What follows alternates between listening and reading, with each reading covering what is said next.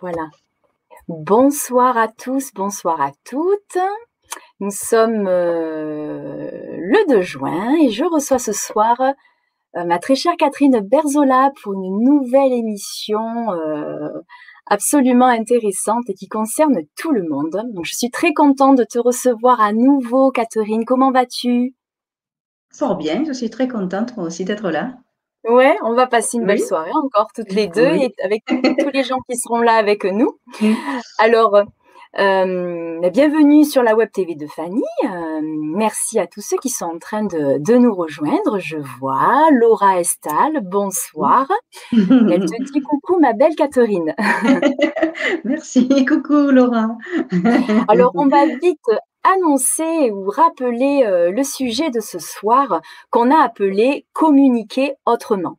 Alors il va s'agir ce soir euh, ben, de parler euh, de l'un de tes sujets de prédilection, la communication. On va te présenter sous de nouveaux aspects qui, qui qui vont te permettre donc de, de nous apporter beaucoup d'informations et peut-être, pourquoi pas, des solutions en, dans le domaine de la communication ce soir et je te remercie Catherine. Alors pour euh, ceux qui connaissent pas encore Catherine, hein, je dis ça parce que j'ai eu la joie de recevoir Catherine Berzola il y a un peu plus d'un mois euh, sur une première émission euh, où nous avons abordé le thème des secrets de famille. C'est une émission qui a beaucoup plu, qui a été beaucoup regardée, appréciée et partagée. Et donc, euh, et donc, on a passé un, si bon moment. Euh, Catherine est quelqu'un de tellement passionné euh, que, bien sûr, j'ai pas perdu de temps à, lui proposer de revenir pour aborder un autre thème, puisqu'elle en a plein dans sa, dans sa, sa, jolie boîte à outils, la communication. Alors, Catherine on va te représenter pour ceux qui ne te connaissent pas encore. Euh, tu es, euh, bah, tu as plein de, cordes à ton arc. Tu es euh, maître enseignante Reiki, maître enseignante en Laoshi. tu es consultante en psychogénéalogie et c'est sur ce sujet-là que tu étais venue la, la, fois précédente. Mais tu, euh, tu es aussi une grande passionnée de la communication. Et, euh, c'est même peut-être la, la, communication et ton goût pour les autres et, la compréhension de l'autre euh, qui t'a amené à devenir une accompagnatrice aujourd'hui, puisque tu étais dans le monde de l'entreprise euh, il y a longtemps de cela, mais la communication a toujours été euh, au cœur de ta préoccupation, je crois, et donc tu, tu es consultante en communication, j'ai lu que tu, tu es intervenue intervenu dans le domaine de l'entreprise, notamment pour animer peut-être des, des formations ou stages en gestion de conflits, me semble. Mmh. Mmh. Euh, tu, tu, es spécialiste aussi en, en, CNV, communication non violente, et tu vas nous en mmh. parler. Euh, la psychologie positive aussi est l'un de tes outils qui te permettent ben, de, euh, d'accompagner les gens, d'organiser des ateliers, des stages. J'ai vu aussi que tu animes régulièrement des ateliers autour de la communication, on va dire orientée parents, enfants, adolescents, voilà, pour mmh. harmoniser ces, ces, relations, ces échanges qui sont pas toujours très faciles, euh, euh très faciles à, à entretenir. Euh, merci Isabelle Aignon qui vient nous, euh, qui vient dire bonsoir les amis, bonsoir Isa, ainsi que Corinne Faucon qui nous dit coucou Corinne. Merci les filles d'être là au rendez-vous. Euh, merci euh, à toutes les personnes qui vont suivre euh, cette émission. Et puis pour celles qui nous rejoindront plus tard, elles pourront retrouver l'intégralité de l'émission en replay. C'est vraiment à consommer sans modération. N'hésitez pas aussi à la partager si vous pensez que c'est un sujet qui peut très fortement aider l'un de vos proches. En général, on est tous très concernés par le thème de la communication. Et si on n'en a pas conscience, on peut peut-être découvrir comment on peut faire toujours mieux, et notamment avec ce que tu vas nous apporter ce soir, euh, Catherine. Je tiens à remercier, à remercier pardon, les nouveaux abonnés de la Web TV de Fanny, et je vous encourage, pour ceux qui ne l'ont pas encore fait, à vous abonner à la chaîne. Merci d'avance. Alors Catherine, c'est un sujet vaste. Mmh. Euh, est-ce que tu as envie d'ajouter quelque chose te concernant? Je t'ai très succinctement présenté, mais c'était peut-être euh, trop succinct justement. Euh, tout le monde ne te connaît pas encore pour ceux qui te découvrent ce soir. Est-ce que tu as envie de, parler justement de, de ce que tu fais, de ta mission d'aujourd'hui et en quoi la, la communication est un sujet qui te passionne autant? Euh, la présentation a été parfaite, voilà, tu as, tu as survolé donc euh, parfaitement les, tous les domaines euh, que je, qui me passionnent. C'est vrai que je suis avant tout une passionnée et que j'aime bien justement apporter des, des, clés concrètes aux gens.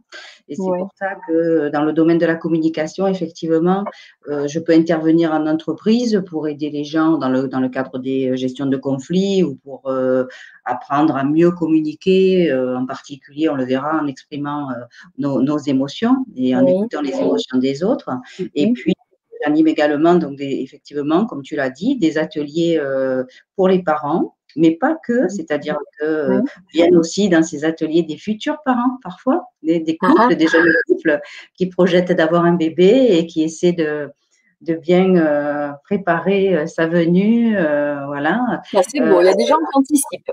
Ah, exactement. J'ai aussi des grands-parents qui veulent, qui sont concernés par, par la communication avec leurs petits-enfants. Mhm. J'ai aussi des éducateurs voilà, qui viennent pour leur propre compte ou encore des enseignants voilà, qui veulent apprendre à, à, communiquer dans leur classe de façon différente toute façon, toutes les clés que nous apprenons euh, servent après dans tous les domaines de notre vie. Bien sûr. Voilà, donc c'est vrai que c'est vraiment quelque chose qui me tient à cœur parce que nous nous apercevons au fil des ateliers du, euh, du mouvement vraiment euh, positif qui se met en place très vite. Donc, c'est vrai que les clés concrètes que je donne sont vraiment euh, applicables immédiatement et puis permettent justement d'avoir des résultats, des résultats rapidement. Voilà, donc c'est vrai que euh, j'aime bien ça. j'aime bien les gens. Euh, je suis faite pour ça. Et donc, du coup, c'est vrai que ça, c'est, ce sont des ateliers qui, qui apportent beaucoup et qui, me, qui m'apportent aussi beaucoup. Voilà. Donc, c'est vrai que c'est un échange. Oui, et puis j'imagine que bon, ces, ateliers au cœur de la communication elle-même te permettent de faire toujours de nouvelles découvertes à travers, euh, à travers euh, les besoins des gens tels qu'ils te sont formulés. Tu vas peut-être nous dire justement quels sont les, besoins récurrents, les, difficultés qui, euh, que l'on rencontre très très souvent. Et, et, puis ben, dans la résolution de ces problèmes-là, tu, tu découvres, j'imagine aussi comment on peut toujours aller vers le mieux dans nos échanges avec, avec notre entourage. Exactement. Alors c'est vrai que ce qui est intéressant pour euh, les parents, euh, euh, les clés que les clés que nous découvrons sont des clés qui sont en fait applicables et qu'on peut appliquer en fonction de l'âge de l'enfant. Mais pour les tout petits, euh, qui, je me suis beaucoup intéressée au, développement du cerveau de l'enfant, donc ah. euh, aux découvertes des neurosciences, puisque forcément, euh, c'est très important pour les parents de savoir, de comprendre que le cerveau d'un enfant est un cerveau qui est en, en, évolution, bien entendu, mmh. Hein, tout au long de, son évolution, eh bien l'enfant va euh, parfois manifester certains comportements, mais que ces comportements sont dus justement à l'immaturité de son cerveau. Donc ça, c'est surtout ça qui est très important pour que les parents n'interprètent pas euh, certains comportements euh, euh, prétendent des intentions à leurs enfants que l'enfant ne peut absolument pas avoir parce qu'il en a complètement l'incapacité vu la, maturité de son cerveau. Voilà, donc c'est ça qui est intéressant aussi. Oui, ben là, une, un éclairage en fait. Là, tu viens de mettre le doigt notamment sur la notion de compréhension de l'autre. Alors, de l'enfant, bien sûr, parce qu'il a mécanisme tout à fait différent du nôtre et ne serait-ce que de le savoir permet de, de relativiser sur la façon dont on reçoit l'information de sa part, mais aussi la façon dont on va la lui, euh, la lui transmettre aussi. Et ça vaut aussi pour tout un chacun parce que finalement, chaque individu euh, fonctionne euh, d'une certaine façon et celui qu'on a en face euh, est, est, un autre univers auquel on s'adresse. Alors je, je pense que la compréhension et donc l'écoute euh, est, l'une des clés de cette euh, façon de communiquer autrement.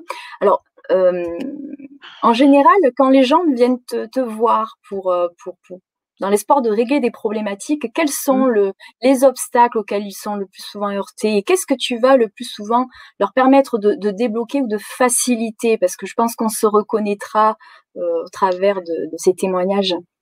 Alors, euh, tu parles des consultations individuelles ou bien des du travail en groupe Même les personnes que tu croises en stage ou en entreprise, euh, le, le, on va dire que notre défaut le, le, le, plus le, le, plus le plus récurrent serait lequel? Notre manque d'écoute. Euh, alors oui, bien sûr. Alors, c'est, c'est, on va aborder euh, déjà, moi, ce qui me paraît important, par exemple, même quand, même quand c'est en crèche, puisque je travaille aussi euh, justement euh, en crèche pour donner des clés concrètes aux personnes qui entourent les enfants. Hein.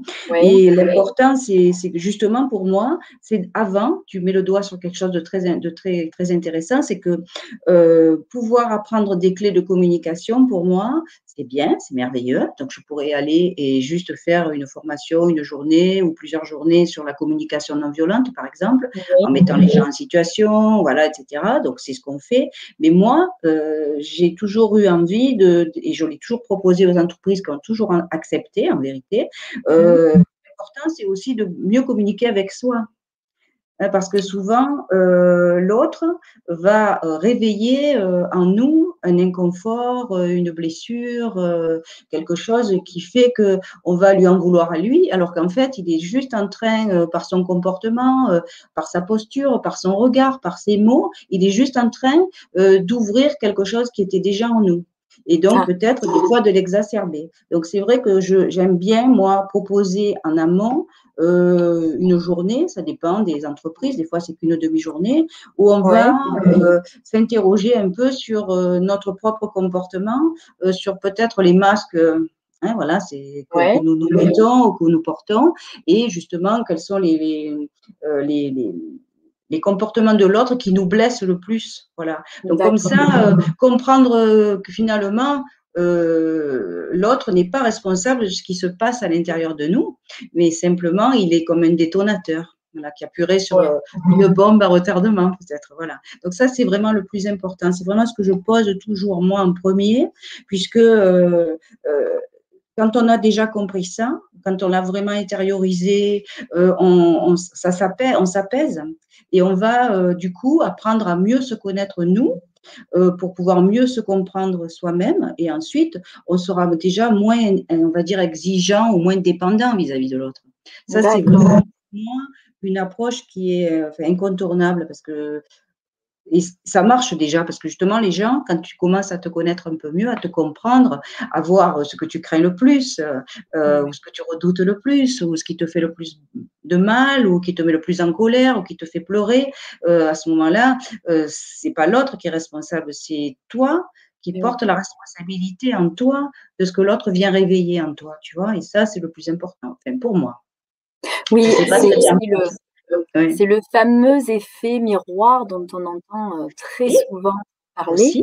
Et euh, ce qui est intéressant, c'est que c'est vrai que souvent, quand on, on, va, comment dire, déplorer une mauvaise communication une mauvaise qualité d'échange avec quelqu'un ou avec un groupe, on a le réflexe souvent de pointer du doigt l'autre euh, sans se sentir incompris ou de penser qu'il ne veut pas comprendre. Et là, ce que tu proposes finalement, c'est ta ta ta ta ta ta ta. D'abord, une euh, un point sur soi-même, euh, une, une, leçon finalement d'humilité et de, de, compréhension de soi euh, pour assainir, on va dire, le terrain sur lequel on va euh, proposer toutes nos communications. Euh, et, et, ça, c'est intéressant parce que j'imagine que tout le monde ne, ne, sait pas ou ne pense pas forcément à se remettre en question en profondeur. Mais le fait de quelque part en faire ta première partie, c'est une façon, c'est vraiment un cadeau que tu que ouais. tu offres, je pense, euh, parce que ça doit vraiment vraiment faire avancer euh, les choses dans le bon sens, euh, oui. une ouverture d'esprit avec euh, ce, qui, ce, qui, sera après un, re, un, regard assez bienveillant sur l'autre, finalement, j'imagine. C'est-à-dire que la question principale qu'on pourrait se poser, c'est que se passe-t-il en moi, en fait? Mm -hmm. Parce que justement, on va se recentrer et on va comprendre justement en quoi l'autre est en train de réveiller une blessure en fait, hein, quelque chose que nous, que nous redoutons. Donc euh, voilà, le sentiment d'injustice. Euh, et puis de toute façon, nous avons tous, nous portons tous euh, une paire de lunettes symboliques qui va faire qu'on regarde la vie à travers notre prisme. Donc, c'est un peu ce que la PNL appelle, la programmation neurolinguistique appelle le, voilà, le, notre carte de, de la réalité, hein, notre carte du monde. C'est vrai que euh, un, comportement de quelqu'un va pouvoir euh, peut-être blesser une certaine personne et pas du tout une autre. Donc ça montre bien euh, que ben, qu'on est tous différents et comprendre justement ce qui se passe à l'intérieur de nous, c'est d'après moi ben, le, plus important. La première chose à, à faire et sur quoi, me semble-t-il, il, faut tenter de réfléchir. Ouais. Donc, quand tu poses la question euh, aux gens, est-ce que les, personnes sont capables de, très vite te dire, ben moi, effectivement, dans mes communications, euh, ce qui se passe souvent, c'est que je me sens souvent euh, ignorée ou vexée ou ceci ou cela, et, est-ce qu'après, ça va être justement la chose à travailler avant de pouvoir comprendre comment améliorer la communication? Alors c'est vrai que quand les gens viennent en consultation, souvent ils viennent pour un problème, euh, je sais pas, enfin un problème, un problème, le mot ne me plaît pas beaucoup, mais enfin un blocage, une difficulté mmh. euh, qu'ils rencontrent passagèrement ou une souffrance ou je sais pas quoi, ou un problème même euh, physique, hein, voilà. Donc on peut commencer peut-être par faire un soin de Reiki, je, je dis, j'invente, hein, j'invente une histoire, et puis ensuite peut-être que la personne, à travers ce que je vais comprendre, ressentir, on va discuter, puisque de toute façon moi j'ai un dossier pour chaque personne, on va noter. Et puis, euh, selon, euh, au fil des, consultations, peut-être qu'elle va recentrer son objectif. Elle était venue parce qu'elle n'arrivait pas à bien dormir ou parce qu'elle avait des douleurs quoi aussi. Hein. Et puis, euh, il s'avère que selon euh, ce que je vais pouvoir lui dire ou ce qu'elle va me raconter, selon ma réaction, selon cet effet miroir dont tu parles, euh, je vais voir ses émotions, je vais ressentir qu'il y a des points où elle se sent fragile.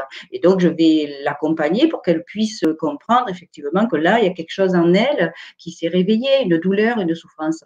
Et souvent, euh, voilà, c'est vrai que souvent, euh, euh, nos schémas de communication sont installés quand on était enfant, ou en tout cas, on a interprété, voilà, notre capacité à ou notre incapacité à, et à, bien communiquer, à être quelqu'un de brillant ou de pas, et tout ça, toutes ces étiquettes-là, tous ces rôles-là qu'on joue, effectivement, vont déjà influencer notre façon de nous présenter à l'autre et ce qu'on peut attendre de l'autre plus ou moins. Et, la communication, c'est juste, voilà, c'est juste une façon euh, que nous avons, euh, dont, nous dont nous disposons nous les humains, euh, pour pouvoir justement exprimer nos émotions ou ce que nous ressentons ou nos besoins aux autres. Et c'est vrai que tout ça, c'est il faudrait pouvoir définir ce qu'est communiquer. Justement. Oui, ça c'est une bonne idée. Voilà, Isabelle, il faudrait pouvoir définir ce qu'est communiquer pour faire avancer les choses chez tout le monde. Chez tout le monde. Alors, bon, je vais terminer juste sur ce, que je disais. Et donc, la personne va, du coup, euh, eh bien, euh, comprendre que peut-être, effectivement, elle a sa part de responsabilité. Hein. C'est-à-dire, euh, communiquer, c'est voilà, c'est vraiment parler avec les autres. Communiquer, pour moi, c'est c'est rentrer dans, une, dans un échange où on va, justement, et c'est pour ça que j'adore la communication bienveillante, la communication non violente, parce que c'est quelque chose où on va euh, rentrer en, en relation avec la personne sans exiger rien d'elle, c'est-à-dire justement en essayant d'être dans une plus de, de, plus de transparence possible. Mais pour être dans la transparence, il faut déjà avoir un peu réfléchi à notre fonctionnement et être suffisamment, entre guillemets, honnête avec nous-mêmes. Parce que sinon, euh, on est tous à des moments de notre vie euh, euh, des, victimes de, voilà d'une propre manipulation que nous faisons à nous-mêmes aussi. Hein. nous pouvons voilà jouer la comédie, manipuler, mentir. On est tous capables de faire ça. Quand on se sent en danger justement, et quand on a compris qu'on n'a plus besoin de ça, parce qu'on a bien compris notre fonctionnement, là on peut rentrer dans une vraie communication avec le cœur. Voilà, c'est ce qui me semble en tout cas être important pour moi. D'accord, je te remercie. Alors nous avons euh, un petit coucou Oui, coucou, ça va? Voilà, c'était là au passage. C'est Marion, coucou Marion. Ah d'accord. Oui, mais alors justement, tu parles donc de ces rôles. Moi, j'ai entendu parler du fameux triangle de Karpman. Est-ce que c'est quelque chose, euh, euh, une notion très, très importante que tu abordes, euh, dans ces, apprentissages-là? Oui, mais si tu veux, pour moi, tout est, tout est, enfin, tout est lié en vérité. Hein. c'est-à-dire que se sentir victime ou se sentir persécuteur ou venir faire le sauveur, c'est, c'est quelque chose avec lequel on flirte tout le temps. Hein. C'est-à-dire qu'on peut passer euh, du rôle de la victime au rôle de la, de la persécutrice euh, dans, la même, dans la même journée ou dans la même heure ou dans les cinq minutes qui, qui, qui se suivent. Donc l'idée, c'est surtout pour moi, euh, l'idée, c'est pas de se culpabiliser, c'est de se dire oh là là, j'y arriverai jamais, ou c'est l'autre qui est méchant, ou je suis méchante, je sais pas quoi, on s'en fout de ça. Mhm. L'idée, c'est de se dire bon ben voilà, qu'est-ce que je suis en train de jouer comme rôle et qu'est-ce qui se passe à l'intérieur de moi lorsque je, lorsque je me, lorsque je peux me hasarder à me mettre un peu plus à nu. Parce que c'est ça, la vraie communication, c'est communiquer avec son cœur. C'est parler vraiment voilà. de soi. Voilà. Donc en fait, tu reviens à dire que euh, lorsque, euh, lorsque nous avons des échanges qui sont pas satisfaisants, pas de qualité, euh, mm-hmm. ou qui nous amènent même dans le conflit, c'est qu'il y a un manque, fondamentalement, il y a un manque de, de cœur, de transparence, d'honnêteté que ce soit des euh, deux pas, forcément, mais parce que ça serait prêté, ça serait prêté des intentions, c'est inconscient. Hein C'est-à-dire oui, qu'on décide pas, on décide pas d'être malhonnête avec l'autre. Dans les couples, moi, quand des fois je, je, reçois, par exemple, admettons que je reçois une, une, une dame et qu'elle me dise qu'elle a difficulté euh, à communiquer avec son conjoint, déjà, euh, bon ben voilà, je lui donne des clés pour pour pas l'agresser, pour l'écouter mieux. Ça c'est le plus important parce que bien communiquer, pour moi, c'est déjà mieux écouter. Ouais. Mieux écouter, si tu sais bien écouter euh, et que tu, quand tu écoutes, tu prépares pas déjà ta réponse euh, vite pour attaquer ou pour argumenter. Si tu écoutes vraiment, d'abord l'autre s'en rend compte et ça va créer, c'est la véritable empathie, hein, voilà. Et donc, ça va créer déjà une ambiance bienveillante, euh, du respect, et ça va permettre à l'autre de, de, ensuite, lorsque c'est toi qui vas parler, de mieux t'écouter, puisqu'il s'est senti lui-même bien écouté, bien respecté. Donc, ça, c'est important. Donc, si cette personne vient me raconter ça, bon, je vais lui donner des clés, elle va, va très vite me dire, ah, tiens, ça va mieux, c'est vrai, j'ai essayé, essayé ci, j'ai essayé ça, j'ai arrêté de faire comme ci et comme ça, et c'est vrai que ça va mieux.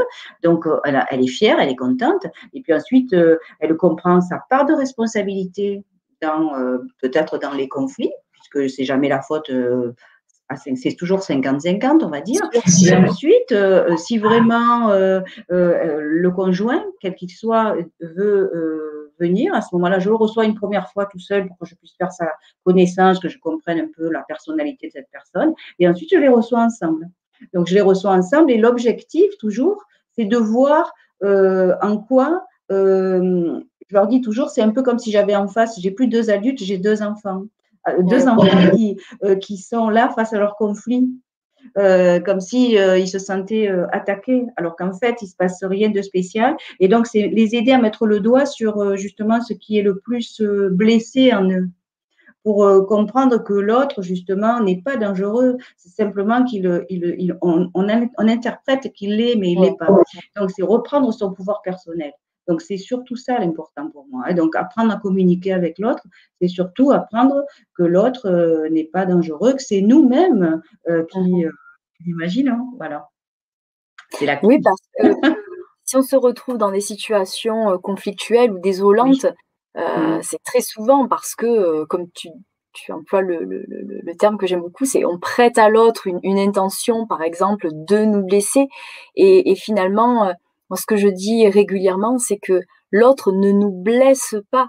Nous mmh. nous sentons blessés. Voilà, c'est complètement différent. C'est vrai que quand on comprend ça, déjà, ça permet de ne pas être dans la réaction immédiate, euh, lorsqu'on reçoit effectivement une bombe parfois, mais euh, qui n'a pas été lancée en tant que telle. C'est, la façon dont on, on l'a réceptionnée. Et, euh, et donc, j'imagine que dans les couples, c'est, quelque chose de magique quand les deux personnes comprennent ça, ça, ça fait place à, de l'écoute et surtout à, la non-accusation de l'autre. Oui. On n'est plus la victime de l'autre et du coup, ça. change tout. Et alors, est-ce que, parce que je, trouve vraiment que c'est peut-être le, le, plus gros morceau et que quand on, on comprend ça, non seulement ça, ça favorise les échanges, mais c'est aussi un gain de paix parce qu'on est tout de suite plus persécuté par l'extérieur.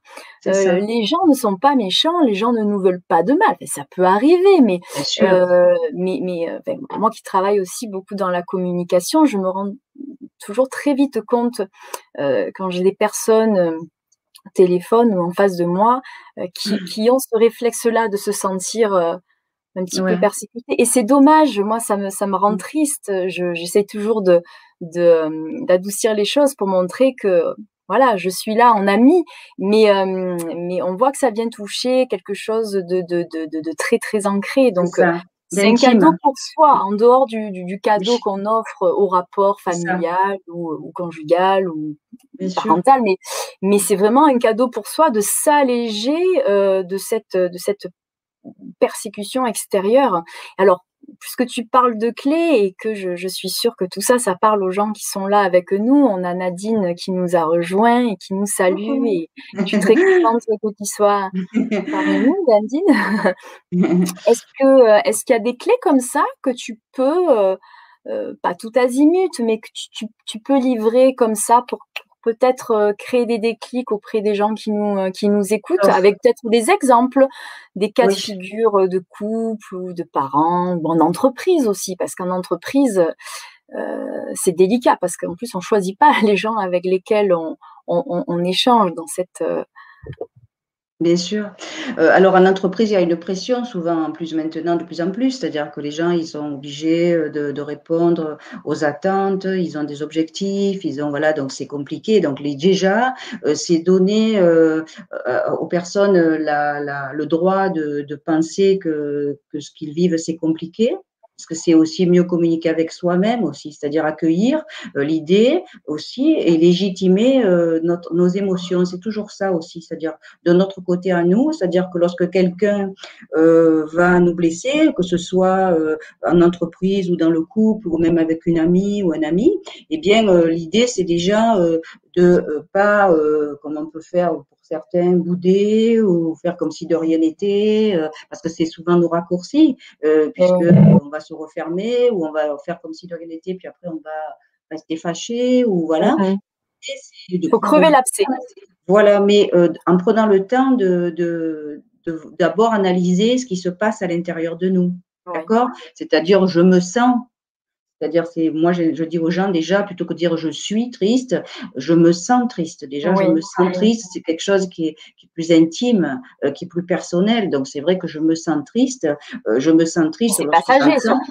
Voilà, et c'est quelque chose qui est là. Euh, c'est pas un état. Je suis triste mm. pour la vie. Et puis, quand je me sens, c'est vraiment quelque chose de très personnel. Hein, l'idée, c'est de se dire aussi, si toutes les deux, on va se promener dans la rue, qu'on est quatre ou cinq copines, et qu'on voit qu'on est victime, qu'on voit un accident de, de voiture, admettons, qu'on est les témoins, eh bien, on va peut-être toutes les quatre ou toutes les cinq, ressentir des, émotions différentes.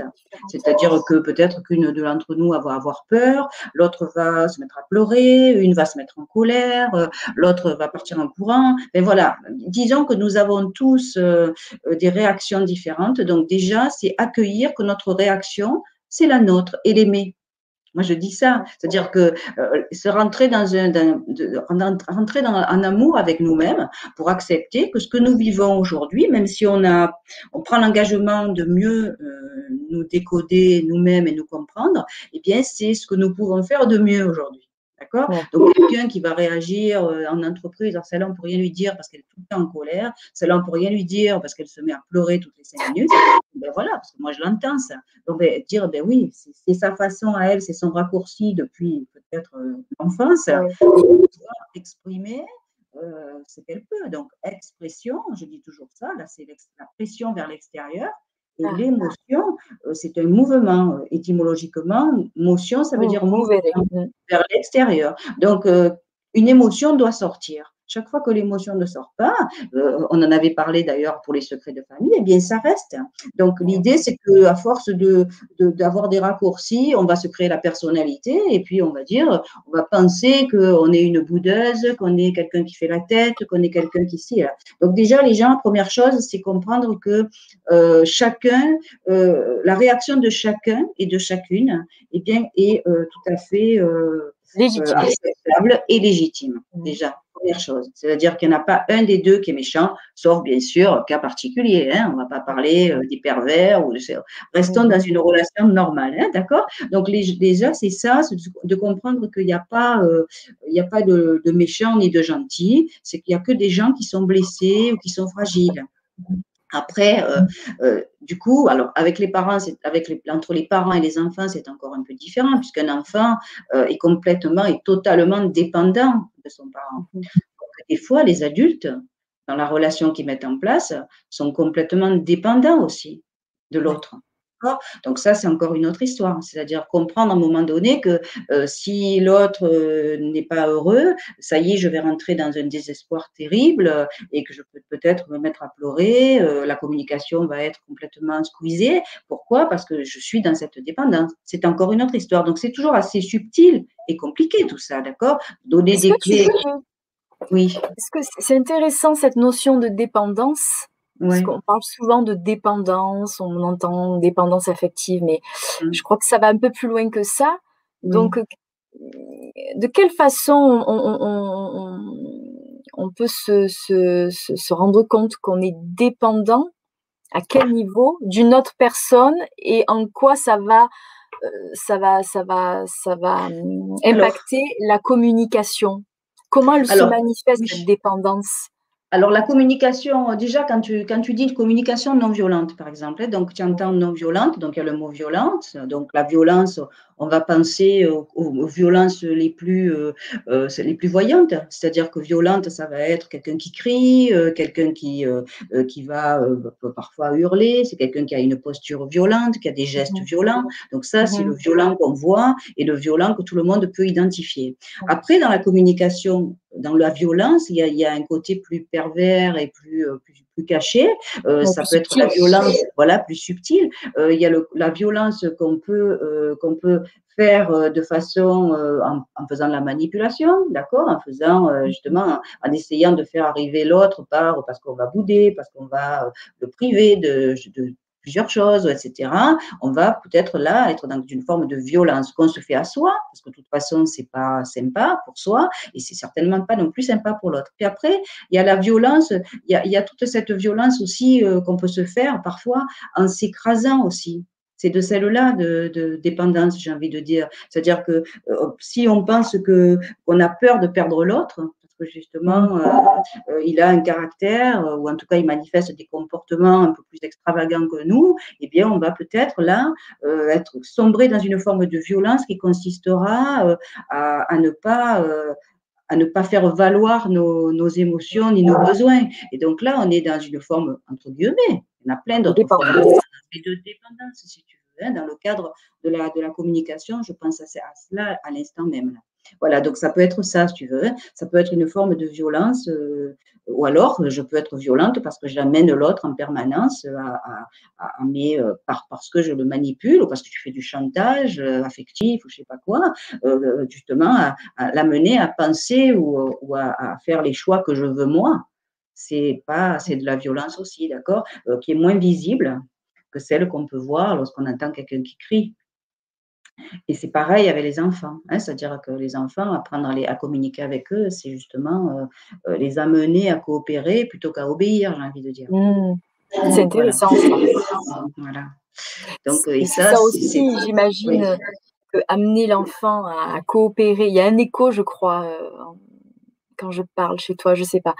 Quand euh, le fait d'amener un enfant à coopérer plutôt qu'obéir, c'est une façon aussi euh, d'obtenir le même résultat, mais sans que l'enfant se sente dans cette espèce de, soumission à l'autre qui va lui faire, euh, enfin, qu'il va vivre comme une violence. On, ne s'en rend pas compte, mais il peut vivre ça comme une violence parce que dans l'obéissance, il y a cette façon de se soumettre aux parents par peur, par, par pour X raisons, par la pression voilà, qui, qui, qui, qui, qui est portée sur lui. D'accord. Voilà. Ça, c'est vraiment intéressant parce que c'est important, parce que justement, un enfant, euh, euh, il a besoin, euh, avant tout, d'après moi, bien sûr qu'il a besoin d'amour, c'est sûr, mais il a surtout besoin de sécurité.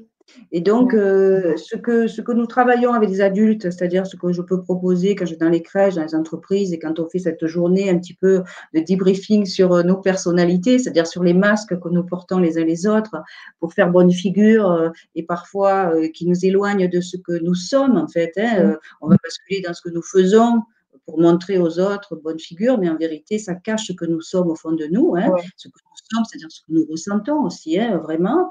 Donc, euh, pour un enfant, c'est vraiment important parce que justement, c'est lui montrer qu'il a besoin, au-delà de l'amour, je pense qu'il a surtout besoin de sécurité. Et pour se sentir en sécurité, euh, euh, eh bien, euh, il a besoin de, de, de savoir qu'il est aimé de façon inconditionnelle. Mhm. Donc, l'amour inconditionnel, c'est celui que je propose aux adultes, c'est-à-dire, voilà, j'aime inconditionnellement ce que je disais tout à l'heure, ce que je ressens aujourd'hui, ce que je fais aujourd'hui, même si c'est pas terrible, parce que je vais trouver le sens, je vais comprendre pourquoi je fais ça, et du coup, je vais plus rendre, ni je vais me rabaisser ou me culpabiliser ou me dévaloriser, et je vais, par contre, au contraire, comprendre que l'autre, eh bien, est en train d'appuyer un peu là où ça fait mal pour me faire avancer.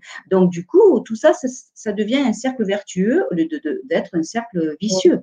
Et ça, c'est la clé de tout. Donc, avec un enfant, ben, Nadine, là, je vois qui, tout à l'heure, qui a, qui, a, qui a mis un petit, un petit mot, elle a fait des ateliers avec moi et elle a bien vu la différence, justement, entre le fait de d'appréhender un enfant euh, avec cet amour inconditionnel, mais surtout cette sécurité.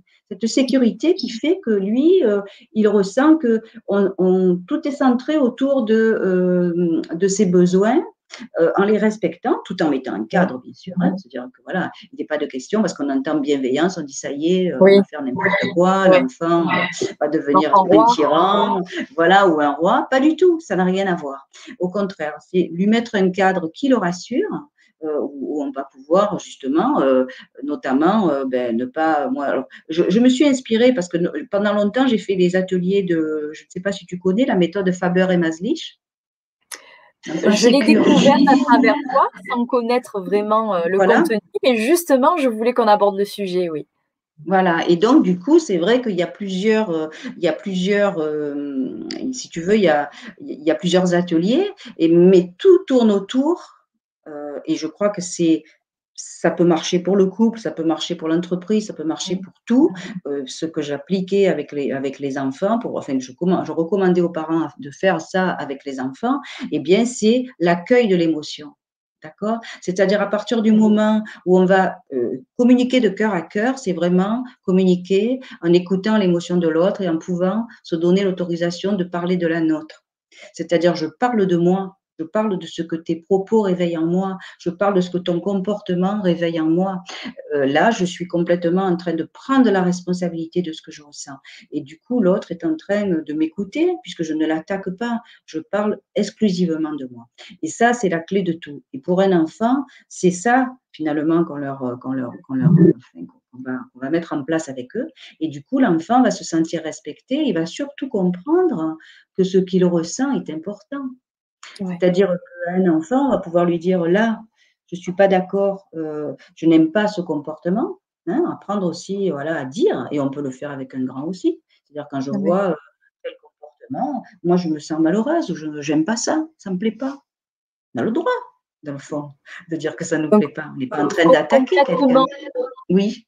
Pour être, on va dire, euh, un peu pratique. dis-moi. pour ceux qui envie de, tester ça euh, rapidement parce que parfois il suffit de, la formulation, de, de modifier son langage, euh, plutôt que euh, de, faire une, injonction de réclamer ou d'ordonner quelque chose à un enfant ou alors à son employé, pourquoi pas, de quelle façon il faudrait l'exprimer pour que ce soit entendu sans que ça soit une exigence, mais que ça, ça est-ce que c'est plus l'idée de manifester un besoin, un souhait, plutôt qu'une une volonté euh, d'obliger?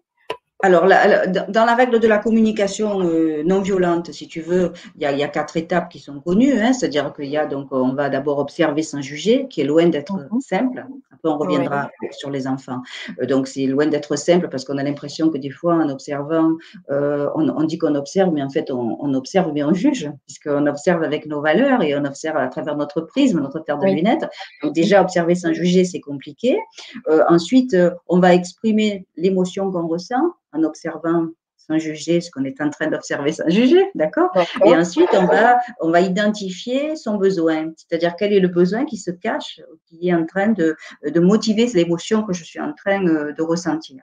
Donc, si je mhm. suis en colère, peut-être que c'est mon besoin de respect qui n'est pas rempli. Donc, c'est ça, je reviens à ce que je disais tout à l'heure, c'est-à-dire qu'il faut vraiment déjà identifier aussi et se connaître pour pouvoir euh, ne pas être trop débordé par notre émotion et pouvoir arriver à dire bon ben je prends du recul, je suis en train de me sentir triste ou j'ai envie de pleurer ou je suis très en colère, je vais prendre du recul, je vais réfléchir à ce qui se passe à l'intérieur de moi, d'accord? Et ensuite, quand j'ai compris ça, je vais aller dans une forme de demande, mais qui n'est pas une vraie demande, qui est une forme de négociation, qui n'est pas une exigence justement, hein, d'accord? C'est comme ça qu'on peut passer de l'un à l'autre. Je peux m'intéresser aussi à ton émotion et quel est, euh, comment tu te sens et ensuite quel est ton besoin à ce moment précis. Donc, on peut jongler en passant de la mienne à la tienne.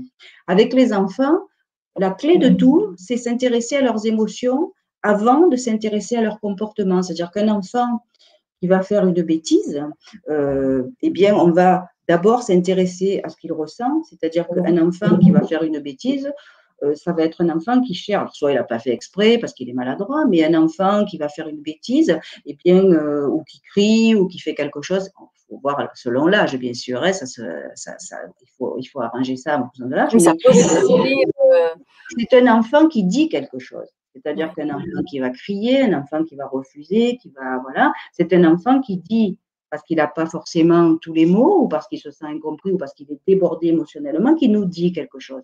À ce moment-là, l'intérêt, souvent, qu'est-ce qu'on va faire? On va d'abord sanctionner, on va d'abord le punir, on va d'abord le fonder, euh, et ensuite, éventuellement, si on a encore du temps, on va l'envoyer peut-être dans sa chambre pour qu'il aille se calmer alors que sa chambre, c'est pour, c'est pour lui, c'est pour dormir, c'est pour rêver, c'est pour s'amuser. Donc, s'il part dans sa chambre avec, euh, avec toute sa tristesse ou toute sa colère ou tout son sentiment d'impuissance ou de rage, eh bien, elle va rester énergétiquement. Donc, déjà ça. Donc, peut-être dans un premier temps, eh bien, s'intéresser à ce qu'il ressent, peut-être pas dans l'immédiat, sinon on est débordé aussi émotionnellement, et ensuite, éventuellement, le sanctionner. Donc, avec les ateliers, justement, on a fait la différence entre une punition et une sanction. On est ah. pour la sanction et on est contre la punition. D'accord? Alors, quelle est la, nuance entre alors, la nuance, elle est, alors, la nuance, elle est vraiment très, elle est, elle est subtile, mais elle est grande. C'est-à-dire que un enfant, alors, admettons un enfant qu'on amène euh, un petit, un petit un enfant de 5-6 ans que tu emmènes au supermarché avec toi à faire les courses, euh, il, est, euh, il est insupportable parce que souvent les enfants, quand ils sont dans les supermarchés, il y a toutes ces lumières, même nous, ça nous fatigue. Hein. donc, euh, il y a toutes ces lumières, il y a tous ces grands rayons, il y a des trucs qui sont qu'on peut attraper comme ça avec les mains et il a envie de, de, de, bouger, il court et dans tous les sens. Et donc, bien sûr, eh bien, euh, la, maman va être euh, débordée, un peu parce que souvent les mamans, après, quand elles sont avec leurs enfants au supermarché, a le regard des autres. Hein, c'est-à-dire les gens qui regardent en disant mais qu'est-ce que c'est cet enfant est bien mal élevé là hein. Donc, bah, du coup euh, elle va le menacer euh, elle va faire ce qu'elle peut enfin passons. Et puis euh, donc là elle va dire bon écoute ça suffit elle va attraper elle va la mettre dans le chariot parce qu'elle est en colère. Elle est complètement elle est débordée par sa honte par parce qu'elle ne sait même plus les commissions qu'elle doit faire. Alors il faut qu'elle rentre encore à la maison etc parce qu'elle en a d'autres à la maison d'enfants. Et puis là elle lui dit ben, ce soir voilà tu auras pas de dessert. Tout le monde mangera le dessert et toi non. Donc le petit, il a que 5 ans, euh, quand il arrive à la maison, il ne se rappelle plus. Euh, et puis le soir, au moment du dessert, eh bien, il va, tout le monde va manger la glace et lui non. lui, il va se sentir complètement submergé, sentiment d'injustice, de colère, de tristesse. S'il il énerve un peu trop la mère, comme elle a déjà les nerfs, elle l'envoyer dans sa chambre se coucher sans, mmh. sans Là, on est dans un truc qui s'appelle la punition, c'est-à-dire que ça n'a pas de sens pour l'enfant. D'accord? Ça n'a pas de sens par contre, si la maman, euh, la semaine d'après, quand elle retourne aux commissions et que le petit dit Maman, maman, je viens avec toi, hein, commission, j'ai envie de venir.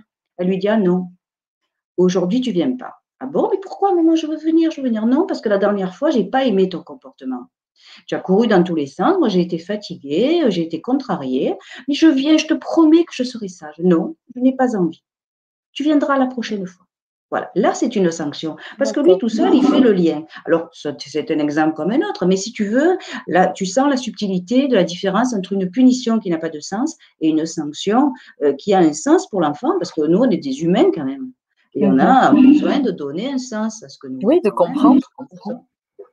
Voilà, de comprendre le pourquoi. Et là, l'enfant, on va faire travailler son cerveau intelligent on va euh, le faire faire des beaux branchements, euh, voilà, euh, avec son cortex préfrontal. Et du coup, ben, lui, on va solliciter, chaque fois qu'on sollicite son cerveau d'en haut, j'ai envie de dire, eh bien, on l'aide à faire des, bonnes, des bons branchements, on l'aide à réfléchir par lui-même, on l'aide à comprendre qu'il a, qu'il a, qu'il a une responsabilité dans ses comportements. Alors, il ne va pas le comprendre d'un coup, mais à chaque fois qu'on va solliciter, c'est la récurrence. Il va faire son petit chemin. Alors, il se sent en sécurité parce que on peut, sa maman peut même lui dire, écoute, je comprends, c'est pas agréable parce que tu avais envie de venir. Je comprends, c'est vrai, c'est pas très agréable. Donc elle, elle comprend, elle lui fait preuve d'empathie. Elle lui dit, je comprends que c'est pas agréable. Et en même temps, moi je reste. C'est-à-dire que là, elle, on est bien sévère finalement puisqu'on reste dans un cadre. Mais non, Marie, aujourd'hui c'est non. Il comprend que là, euh, il a fait une bêtise. Et la prochaine fois, euh, ben, si on recommence, il aura la même sanction. C'est pas l'idée, hein c'est parce qu'un enfant, il oublie aussi. Mais l'idée, c'est ça, c'est de solliciter tout ce qui est de, en, lien avec son intelligence, en fait, rationnelle. Donc, en lien avec son, avec son cerveau aussi émotionnel, bien sûr. Hein lui, euh, il, est, euh, il, est, il, est, en train de brancher ses synapses. Hein, un enfant, euh, c'est compliqué pour lui. Hein, Donc, c'est ça qui est. Qui est est-ce, que, est-ce que cet exemple te convient? Oui, ça marche aussi avec, avec le conjoint. Donc, ça marche avec le conjoint. Tu n'as qu'à essayer. La punition et la sanction. Mais euh, l'idée, c'est toujours euh, d'oser, d'oser. Et déjà, pensons que ce que nous ressentons est, légitime et, que nous avons le droit de le ressentir et que c'est pas contre l'autre aussi. Oui. Parce que du coup, quand on pense que c'est contre l'autre, l'autre a tendance à penser que c'est contre lui. Cet mmh. effet un petit peu miroir aussi. Hein. Si on en prend totalement la responsabilité, sans ambiguïté dans notre, dans notre tête, tu vas voir que du coup, l'autre, il se sent libéré de ce carcan qu'on lui dépose un peu inconsciemment, tu vois il y a une perception, on va dire, au-delà des sens qui se fait, qui s'intègre. C'est une l'intention est mise, elle est dénuée de culpabilité ou de, volonté de, nuire ou de punir.